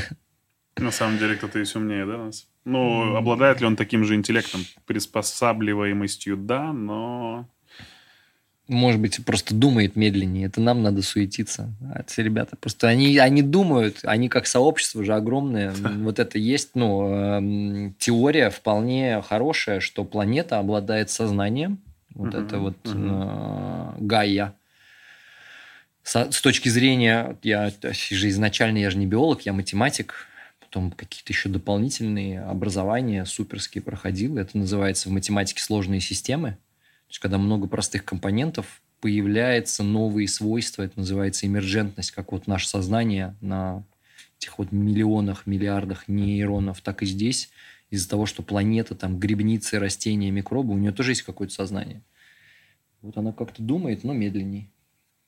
У нас уже жизнь прошла, она такая, а, а это кто были сейчас? Подождите, не, не успела увидеть, что за пигмеи. Ну, такое, может быть, вполне.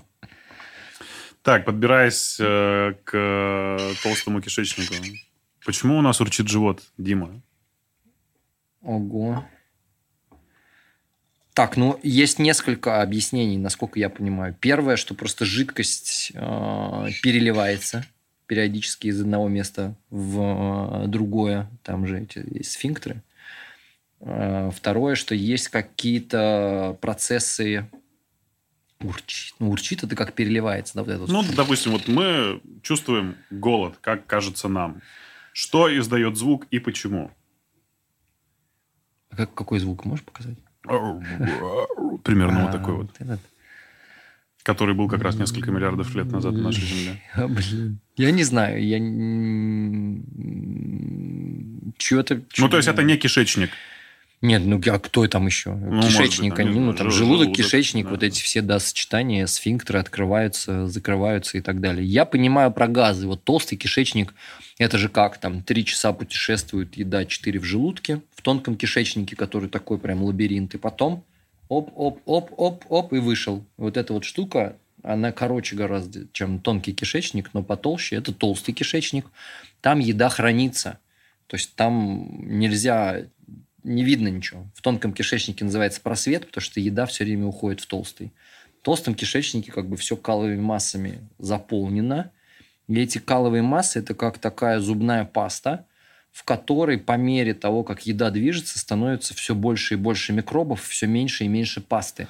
На выходе 60-70% сухой массы – это микробы, что ты хотел Я, да, меня очень тревожит давай, этот давай. вопрос. Давай тогда ну, начнем с самого начала. Как формируется кал? Вообще? Давай про процесс. Вот мы что-то съели, пошло. Пищевой комок у нас называется. Вот эти все неоформленные кусочки плавают у нас в очень кислом соке желудочном. Да, мы перед этим проживали как-то это все, наполнили слюной. Оно там начинает пищевариться, чуть-чуть сминается. Через какое-то время открывается сфинктер. Это все падает в тонкий кишечник – печень выпускает желчь, бикарбонаты, и чтобы этот пищевой комок дальше начинать переваривать, он находится, но он еще не пищевой комок, он называется химус. Такая жидкая штука, которая... Ну, жидкая, потому что весь тонкий кишечник, это самый длинный орган пищеварения, он такими типа ворсинками покрыт, через которые должна протекать эта жидкость, и они будут впитывать все, что ты съел, все, что там переваривается в этом процессе. Это еще там 3-4, там 6 часов. И потом это заходит в толстый кишечник, и там сразу вода лишняя забирается и наводняется снова. Ну, то есть из химуса уже в толстом кишечнике да. высасывается вода, да, да, и да. это превращается, собственно, в какашку. Ну, какую, да, да, да. Это до почти до последнего момента, это в виде пасты путешествует, да, до какашки. То есть ты как знаешь такой, э, если фильмы смотрел какие-нибудь про космонавтов, там в конце есть такой шлюз. Интерстеллар. Да, да, да. И вот этот последний шлюз, где там воздух или отсасывается, или наоборот заполняется, чтобы выйти в космос. Вот это последняя там как бы какашечная история. А до этого оно путешествует в виде такой, ну, пасты. При этом, пока этот химус не сформовался в, тол- в толстом кишечнике, он э- из него вытягиваются все полезные микроэлементы, витамины ну, и прочее, да, прочее, да, прочее. Да, Уже да, вот да, непосредственно да. в тонком кишечнике. Mm. Или наоборот в толстом большинство того, что мы можем усвоить из нашей еды, это в нашем тонком кишечнике. Наши ферменты, которые белки, жиры, углеводы, угу. превращают в маленькие кусочки, и мы там впитываем. По идее, к толстому кишечнику ничего, кроме пищевых волокон, не должно оставаться. Мы должны забрать себе все. И вот это лишнее мы отдаем типа микробам. Ребят, мы вот это переживать не можем, жуйте. С вас там НДС 20%. И все. Так, ну, так работает. И вроде, ну, как бы это логичная история. И они там, переваривая эти волокна, собственно, выделяют газы. Э, супер интересно, читал на каком-то форуме э, нутрициологов.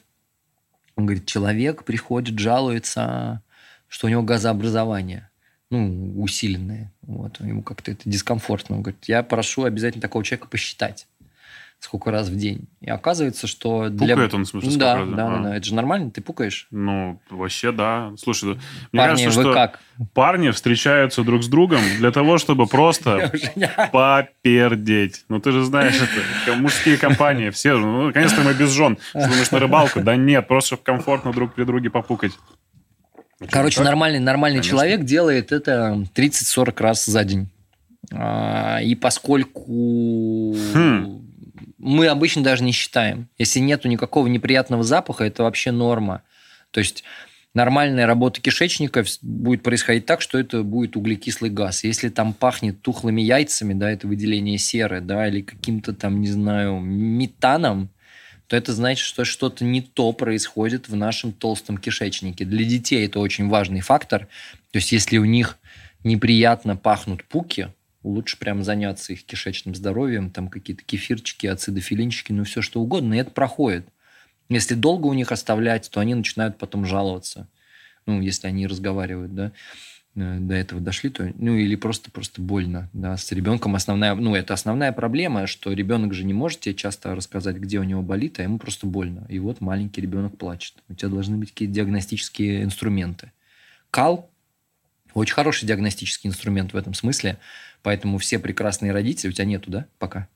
А, детей пока нет. Да, вот там есть такой период, когда прекрасные родители, ты, вот у меня было такое после института, приходишь на тусовку, и есть на кухне где-то такая э, когорта э, людей, молодые папы, и они обсуждают, какого цвета, консистенции, гордятся этим. У нас так да, вот мы да, покакали. Это вообще действительно Потому что целый пласт культуры обсудить это, кал ребенка. Представь, да, да. да, в этом возрасте это самый надежный способ понимания, что с твоим чадом все нормально, mm-hmm. он тебе пока не научился mm-hmm. говорить. И происходит где-то такой плавный переход, что он начинает уметь говорить, и ты перестаешь интересоваться его калом, потому что для нас, для взрослых, ну, пардон, темы табуированные.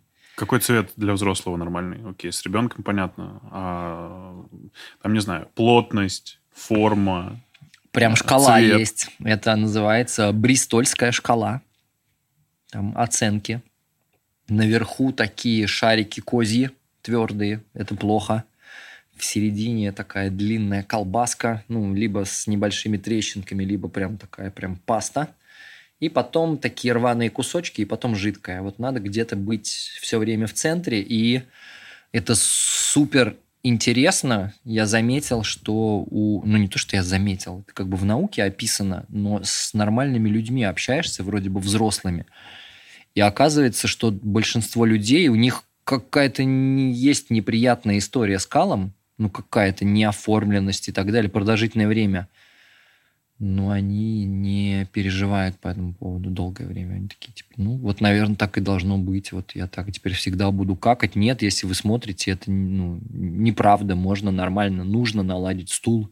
Или наоборот, у пожилых людей, вот мы говорили, там супер важная история, чтобы стул продолжался. У них у всех есть вопросы с проходимостью. Там кто-то из них начинают, не знаю, люди рис едят для того, чтобы была проходимость. Есть, ну, там, на уровне даже пищевых добавок, самое известное, вот это псилиум называется, шелуха семян подорожника, как-то mm. там плантага, там т т т т т т т Что это такое? В принципе, все пищевые волокна в виде добавок. Ты их к еде добавляешь, ты если их растворишь в стакане с водой, ты увидишь, они в такую как бы гелеобразную массу превращаются. И они помогают тебе формировать тот самый пищевой комок, мягкий, удобный, расширяются от воды в нашем кишечнике, и в ответ на расширение как бы мышцы кишечника типа, проталкивают это вперед.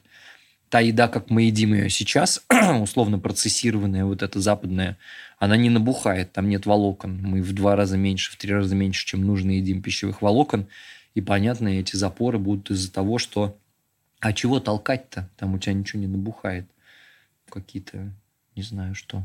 Ну, короче, в рацион обязательно нужно добавить капустку, морковку, все вот эти вот плотные клетчатые Даже овощи, видишь, вот, и, блин, э, мне не нравится это слово, нужно добавить. Нормальный, естественный для нашего строения кишечника рацион, он такой.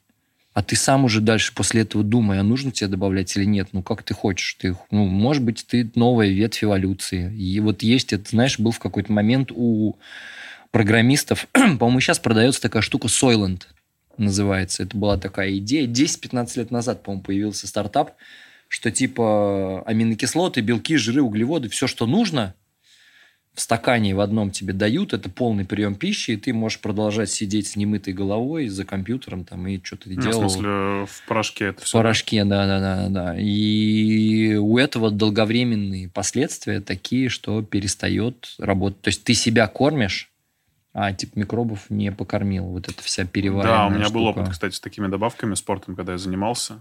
А, ты после, ну, когда вот у тебя есть это углеводное окно, да, оно называется, uh-huh, uh-huh. тебе надо принять что-то в себя в течение 40 минут после треники.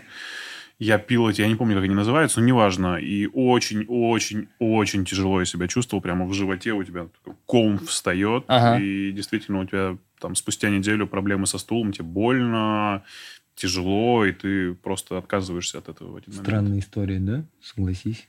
Хотя там тоже пишут, что есть все, это помогает там росту твоих э, мышц, и у тебя у обмен, нас, обмен веществ. Все у нас вообще, вот мы смотрим на последние 30-50 лет нашего понимания, ну там научного, медицинского понимания пищеварения, мы прям реально делали ну, ошибки, заблуждались, не понимали. И очень хороший вопрос тогда встает, а сейчас Типа, это все правильно? Или мы опять забыли учесть какую-то важную штуку, а потом все будет наоборот? Не, как бы вот есть такое видео в интернете про яйца. Типа мужик сидит ест там яичницу, и путешественник во времени появляется и такой, это нельзя есть, холестерин, исчез, появился. А, нет, это можно есть, нельзя белок есть, и там желток нельзя есть. Это действительно наше представление о нутрициологии, как науке о питании, что оно меняется что вот нам делать? Наверное. Ну, как бы мы сейчас вот про диеты, да, ты говоришь, давай не будем про диеты, потому что будет да, холивар. очень такая тема скользкая. Я тоже, я однажды вот прям, прям задал сам себе вопрос. А почему, например, существует так много разных диет, там, кремлевская, не знаю, там, Аткинса и так далее, и так далее. Ну, во-первых, потому что мы действительно по-разному адаптируемся, первое. Во-вторых, что действительно люди настолько разные, что разным может разное помогать. Третье, что я понял, что, наверное, мы настолько плохо себе представляем реально, как устроено пищеварение, что мы можем... Да, я думаю, разные... что это, это основа всех бед, да. Да, да, да. да. И, э, ну, есть общая такая категория диет, называется диета исключения, то есть когда мы что-то одно исключаем, а другое добавляем. И оказывается, что вообще среднестатистическому человеку подойдет почти любая диета исключения – в первую очередь потому, что он вдруг начинает э, быть более внимательным к своей еде. Mm. И это уже типа работает. Mm-hmm. Э, врачи и диетологи пишут об этом. Они говорят, что даешь просто человеку с лишней массой тела вести пищевой дневник, за первую неделю он уже начинает худеть. Потому что он просто замечает, мы обычно живем в каком-то отрыве от еды, там мыслями, а тут как просто потому что надо записать, ты замечаешь что у тебя это есть, что он тебе дает сытость или не дает, или что это ну, лишнее. Ну, опять же, надо тоже учитывать много других факторов, помимо этого, и стресс, и что Нет. у тебя со сном, и многие-многие другие сопутствующие вещи. Врачи, которые были в 90-е, они рассказывали такую историю, что вот были эти конторы, куда ты приходишь, даешь кровь, там за ширмочкой сидит какой-то там диетолог, и он тебе там в графе заполняет, можно, нельзя, можно, нельзя, кровь О, выкидывают. это, кстати, известная и это, вещь, и это работало. Да, да, да, и это это работало, да, кровь они выкидывали и просто тебе давали какой-то список. И когда у тебя есть какой-то список, где тебе что-то можно и что-то нельзя, ты уже начинаешь быть внимательным к еде, и, ну, как бы, и это работает. Если тебе надо за это заплатить кучу денег, то круто. Там есть разные ценовые диапазоны в зависимости от того, сколько денег для тебя важно заплатить, чтобы поверить, то, что это работает. Ну, как бы я не против всех, ну, что против них выступать? Круто работает, значит, значит если человеку мозг лучше... и кишечник – это что-то одно.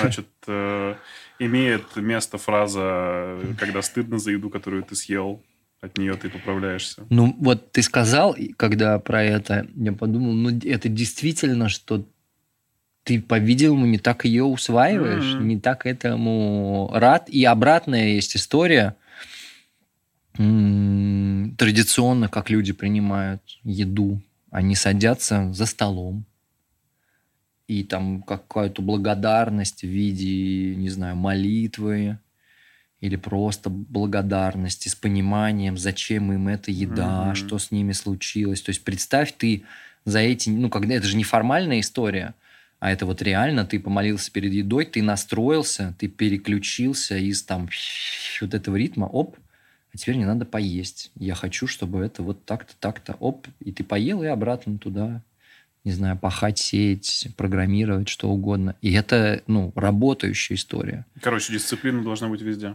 Дисциплина. Ну, по сути, молитва это же тоже про дисциплину. Тем более перед едой. Не, ну, ну знаешь, какая Интересно, вот ты говоришь про дисциплину, ну там трусы утром надевать, это тоже вроде как бы тогда можно сказать, что дисциплина. Да, это есть не дисциплина, а как, не знаю, какая-то норма, этика, ну, трусы, наверное, мораль. это больше про гигиену и ритуальность какую-то, а ну, а дисциплина, да. она тебя контролирует делать это осознанно. То есть ты дисциплинирован равно очень много, я очень, очень много работаю с а, нутрициологами. Хотя там и... осознанно тоже можно выбирать. Неделька эта история. да, работаю с нутрициологами, и они действительно говорят, что очень для многих людей вот поведенческие нутрициология, это в том числе и поведенческая история, помогают ритуалы. Любые. В том числе, если мы смотрим на мозг, например, да, как он работает, есть мужик, он изучает нейрофизиологию мозга, и он всю жизнь изучает благодарность. И люди, которые испытывают настоящую искреннюю благодарность, у них зоны мозга работают, которые при большом, там, при сильном чувстве любви, там, у мам к детям вспыхивают и так далее. То есть даже вот эта история просто, знаешь, не может быть молитва там плохое слово для современного мира, но сесть и перед едой поблагодарить кого хочешь, там, жену, ребенка, себя самого за то, что случилось, искренне, да, с тобой там с, от прошлой еды переключит тебя и мозг твой, и вот этот вагус, и водичка туда, и ферментики, и так далее, и будет работать. И поэтому, ну, а стыдно это как обратная обратная сторона этого процесса. И может быть, знаешь, ты не будешь, если ты с такой с благодарностью подойдешь к этому процессу, не будешь даже есть ту еду, за которую стыдно. Ты такой, блин, а что-то... А, перед тем, как мы перейдем к вопросам из нашего телеграм-канала, я хочу, раз уж ты сам сказал, мужчина, женщина, муж, жена, еда, кого угодно поблагодарить, а, провести параллель между микробиотой мужчины и женщины. Есть у них отличия? Есть ли... Кишечные? Да, да, именно в бактериях женщин и мужчин. Ну, я так понимаю, что на это может повлиять э, там, эстрадиол и тестостерон у мужчин. Там, знаешь, интересно, в целом другие факторы будут гораздо более выражены, но, например, а, или там понятно, что влагалищная микробиота, понятно, что у женщин там как-то круто работает, у мужчин ее нету. Но интересная история про э, действительно женские половые гормоны. Оказывается, что наша флора очень на них влияет. Одни прям для нее, ну то есть это как часики какие-то, mm. какой-то там цикл, который работает, и э, изменение этих гормонов действительно на микробиков влияет, они там растут, не растут, замедляются. Я пытался разобраться, понять, ну, как бы, а в этом какой э, смысл, да, что можно из этого полезно извлечь. Вот для современного человека я так и, и не разобрался, да, в чем, в чем здесь может быть польза. Я понимаю, что вот там, условно, у девочек, когда появляются первые месячные, то есть начинается этот гормональный фон, там есть какая-то вот история про эти лактобактерии, но ну как бы не могу понять к чему. Угу. Вот эта штука. То есть оно, оно присутствует, но ну, мне не очень понятно. Может быть, в телеграм-канале нам напишут ответ. Ребята, культбаза, подписываемся еще разок. Круто, что мы растем. Я с огромным удовольствием обнаруживаю с каждым разом там все больше и больше количество человек. Сколько а, подписчиков? А, почти тысяча. О, Это неплохо. Это Нормально. неплохо. Да, там мы публикуем материалы после подкастов. То вот сейчас у нас приложение будет, про которое мы с тобой говорили. Еще что-нибудь дополним, расскажем. Так что, ребята, подписывайтесь. Это вот вместе с парнями вы? Э, Все ваши проекты, да? Э, да, и проекты культбазы там бывают. Это про подкасты, которые мы создаем. В общем, ребята, welcome. Тебе поднакидали вопросов, я хочу сказать. А, а мы что, в, в прямом эфире? Нет, нет, что-то, что-то. Это мы публиковали еще до того, как э, ты... Э, как сладкое влияет на организм, почему очень тянет на сладкое и сахар. Давай вот еще раз обобщим все то, что мы с тобой говорили, и дадим сухую выжимку человеку. Да, первое, о чем мы говорили, что это, с чего начали в самом начале, мы говорили, что это дает нам чувство радости возвращает в какое-то вообще супер детское состояние. И мы можем это осознанно использовать в моменты грусти, например. Что-нибудь сладенького заесть и прям насладиться этим. Если вы любите шоколад, то это тоже история. Я вот с детьми часто про это. Я вижу там торт, день рождения. Ребенок хватает торт, и он его прям... И торт исчез. Потом сбивает ну, еще это газировкой. Да, у нас, еще, у нас еще чаепития были с газировками. Знаешь, Вы что? это самое? Ну просто на, почему так быстро? Куда спешишь? Ты можешь этим же количеством сахара реально прям прям вообще кайфануть, можешь прям улететь. Если ты ребенок от вот этого куска торта, можно не спеша это сделать. Ну и взрослый точно так же можно от маленького кусочка шоколадки прям действительно воспринимать это как инструмент для того, чтобы работать со своим настроением. Второе, что сахар э, повышается в крови, когда мы съедаем что-то сладкое, да, те самые быстрые углеводы. У нас за счет повышения сахара мозг как бы более активно работает, у нас такой прилив драйва на следующие 2-3 часа. Потом сахар падает. Если было много сахара, он упадет меньше, чем было в самом начале. И у нас такой отлив Обычно в этот момент мы как бы пьем там кофеечек, еще сахарочку и так далее. Это можно заметить, и мы тогда весь день по этим волнам сахара прыгаем.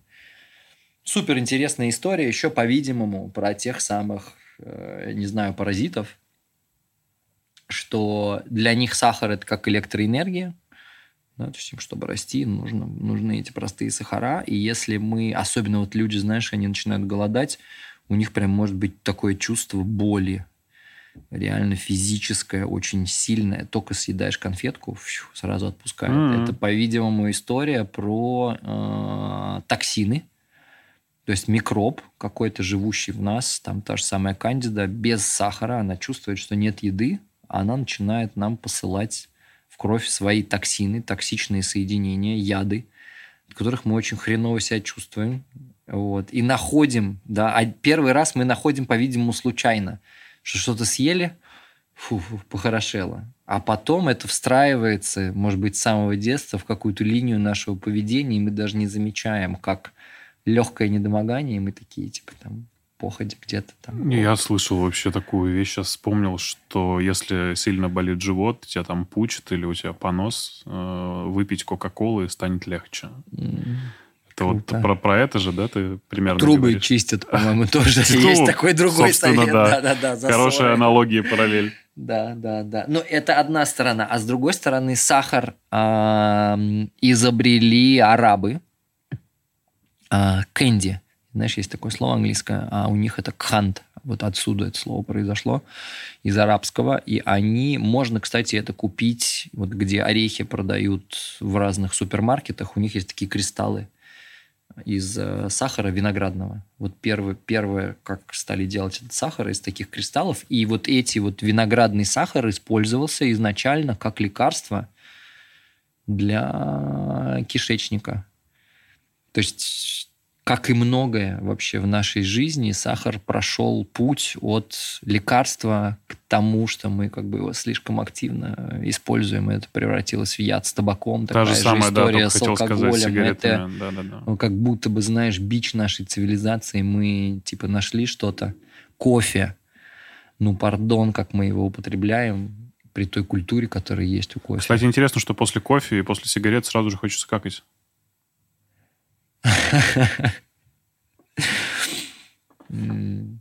Да, ну, кстати, табак, вот... Валентин... Он же на перистатику как-то, да? Да, да, да. да, да. И, и изначально табак как лекарство, он в жидком виде использовался, вот этот моченый у... Э, как ну, его жевали, да, да. А нет, его, его вымачивали в воде, этот табачный лист, его сначала ферментировали mm. под землей микробами, mm. Mm-hmm. потом вымачивали в воде, и вот эта настойка прям по каплям давали, и человека прям могло не то что перистальтика э, выворачивало, да, и это был такой специальный доктор табакера, который этим занимался. Вот. Ну, это похоже на какой-то обряд. Медици... Это может быть... Они говорят, что это первое медицинское растение, которое было вот у этих э, жителей Южной Америки. Ну, я, ну, в смысле, как бы, да, оно работает. Даже шоколад. Вот мы не очень представляем себе шоколад.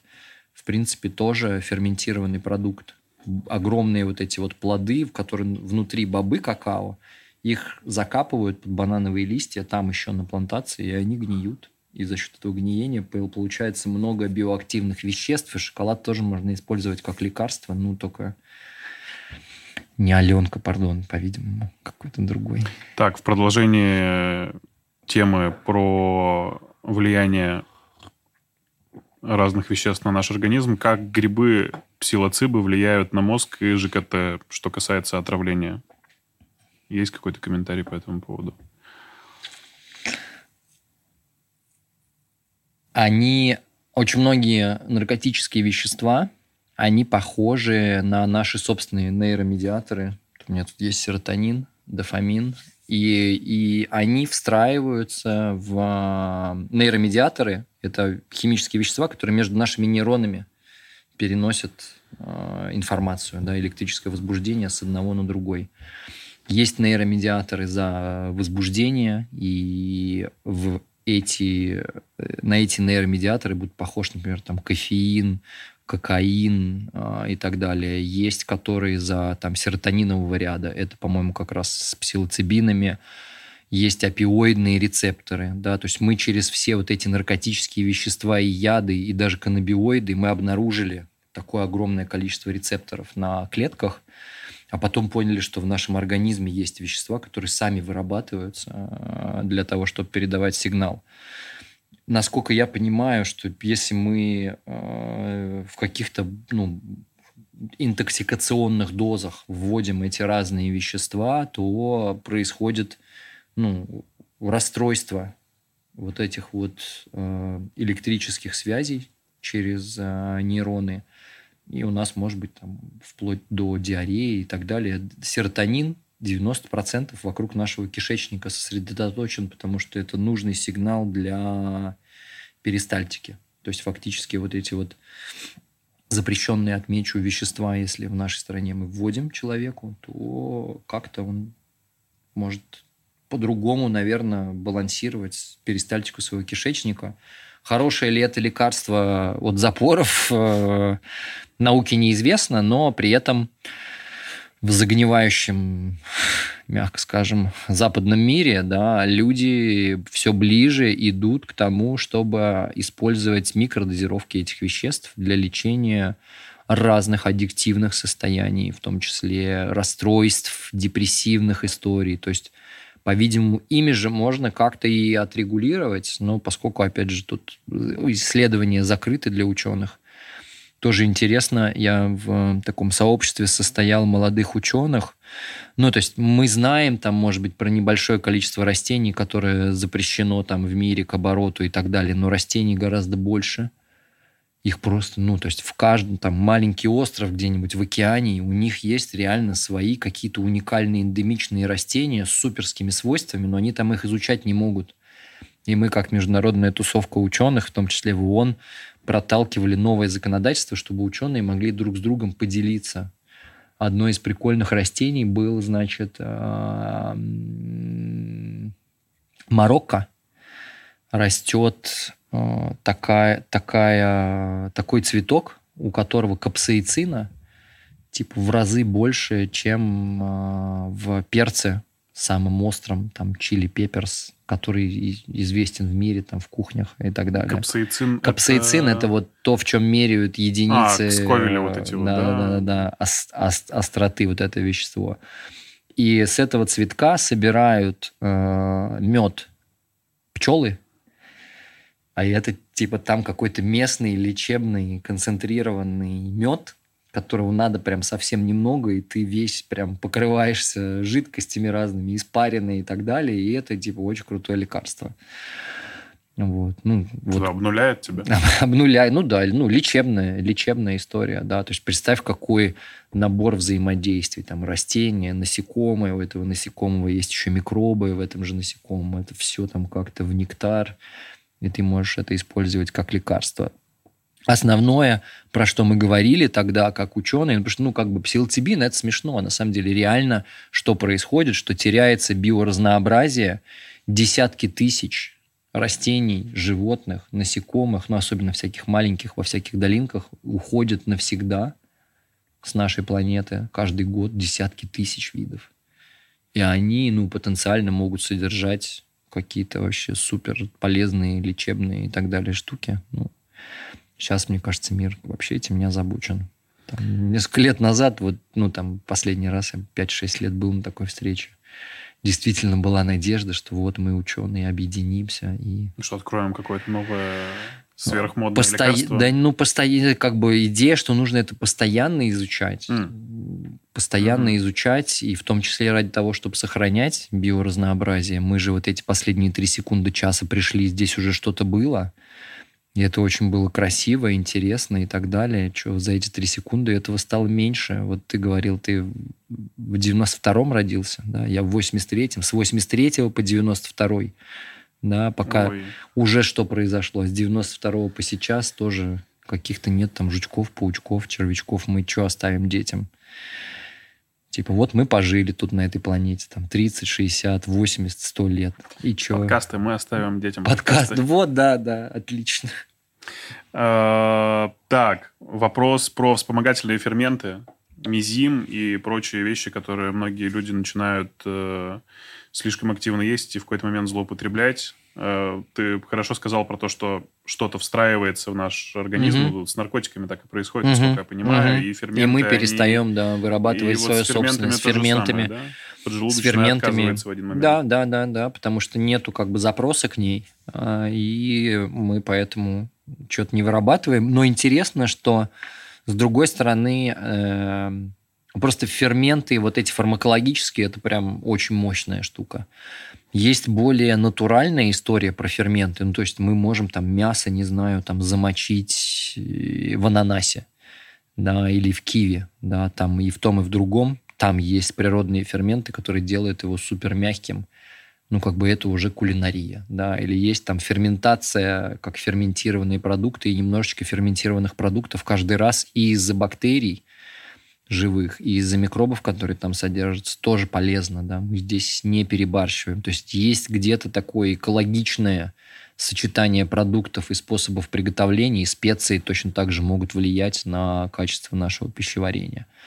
Фармакология, ну, я бы по назначению ее использовал, то есть с каким-то экспертом, специалистом советовался, что вообще делать. Вот в аптеке мне это брать есть. Хотя опять же, продается это, типа, вот съешь это, и классно, вечером телек включаешь. Я удивился, я же какое-то время не жил в России и не смотрел телевизор. И, ну, я там знаю микробиота, микробиота. Приезжаю к родителям, включаю телек, там прям одна реклама, другая, третья, прям запоры, микробиоты. Так, ну, вот это... Послушай, ну это очень, очень, очень большая индустрия. Надо сказать, что денег на этом зарабатывается много. И, кстати, следующий вопрос будет по этому поводу про э, антибактериальную терапию. Стоит ли применять пре, про и эубиотики, когда пьешь антибиотики? Ну, то есть, насколько это вообще логично? Ведь ты, как бы, выпивая антибиотик и спустя время заедая это пробиотиком, ты все полезные бактерии все равно уничтожишь в течение этих 10, 10 дней курса что раньше не было никаких пробиотиков, и люди себе хорошо восстанавливались, с кишечником у них в порядке все было.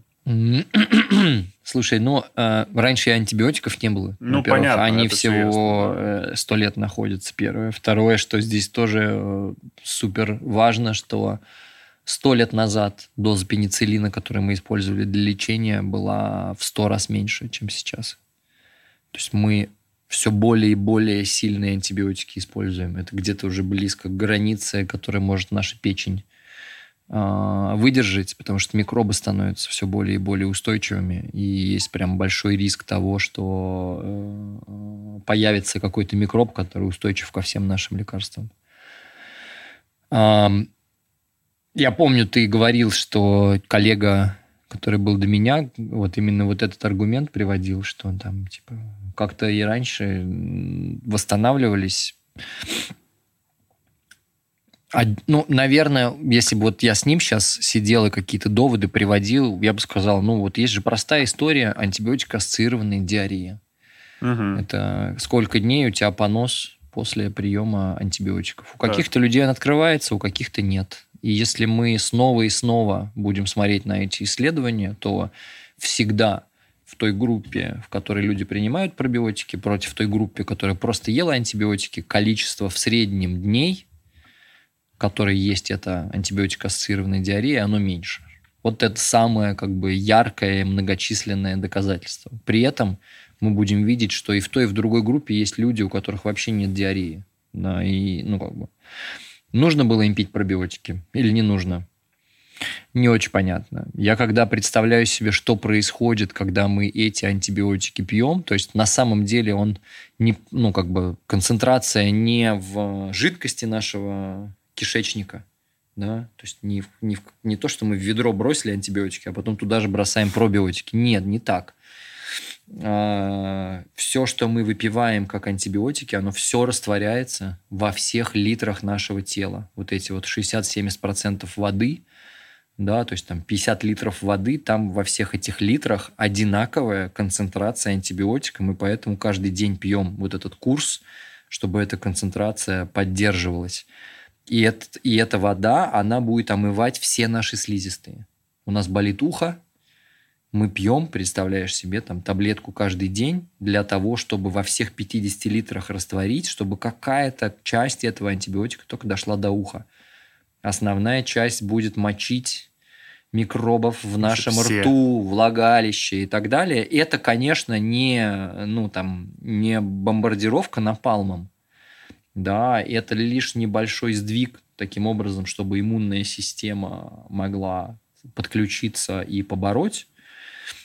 И, соответственно, в нашем тонком кишечнике вот эти ворсинки, и в толстом кишечнике, да, через который все время путешествует вода, всасывая и забирая э, нутриенты. Да, она выделилась, всосалась. На этих ворсинках живут хорошие микробы. Им похоже, что из-за того, что через них вот так полощутся антибиотики, растворенные в жидкостях нашего тела, достается больше всего. И они, возможно, в ответ на, там, не знаю, очередное полоскание как бы останавливаются. Такие, вообще надо мне здесь жить или нет? И вот то, что мы сверху посолили их, поперчили там чем-то из капсулы, ну, как будто мы им такие, ребят, ну, типа, потерпите, вот, как бы есть свет в конце туннеля. Не знаю, как... Бывают такие страны, да, там тяжело, президент, бах, там, всем многодетным по... что-то выплатил. Такая же история. Все таки а, ладно, прорвемся, сейчас закончится эта антибиотикотерапия, мы заживем как раньше. Я бы делал в целом. И, опять же, история какие-то тесты про эту антибиотикотерапию и последствия в виде там диареи, дисбиозов и так далее будут показывать то же самое, что можно прямо вместе с ними начинать. Ну, у меня нет вроде бы никакого логического противоречия. Я скорее за то, чтобы люди использовали даже чаще, чем пьют антибиотики. Основные продажи все равно через фармпредставителей.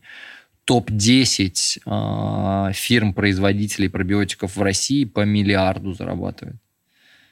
Об этом и речь. Ну, нормально. Ну, как бы нормально. И в основном, то есть ты приходишь, и у них есть прям слеты региональных представителей конечно, одного ну, препарата, ну, конечно, конечно. которые ходят и это рассказывают. Как бы вопрос такой кто, легитимный. Кто, кто за этим стоит? Не-не-не, вопрос легитимный, ну а в целом они делают лучше нам или нет. И мне кажется, да, мое мнение, мое... Это так же, как с противовирусными, мне кажется, тоже очень тонкая грань. Э, мне кажется, что, ну, как бы лучше с этим, чем без этого, во-первых. Во-вторых, они же очень грамотные ребята, они, э, все эти топовые пробиотики, они в очень правильном, то, что называется, прайс-бенде, mm-hmm. да, в ценовом диапазоне, там, 800 рублей основные продажи. Блин, ну, что мы, ну, в среднем мы... население России бухает больше. Ну, это понятно, да, мы сейчас идем немного в другую сторону и тему, но, ну ладно, на, на вопрос ответили хорошо. Э, то есть, э, подводя черту, кишечник – это орган иммунной системы. Да. Ребята, э, это был интересный подкаст. Э, ваши подписки э, мотивируют не только нас создавать контент, но и саму площадку YouTube этот самый контент продвигать рекомендации. Поэтому спасибо всем, кто уже с нами, и спасибо всем, кто подпишется прямо после этого выпуска. У нас был Дмитрий Алексеев, это интересный подкаст. Пока.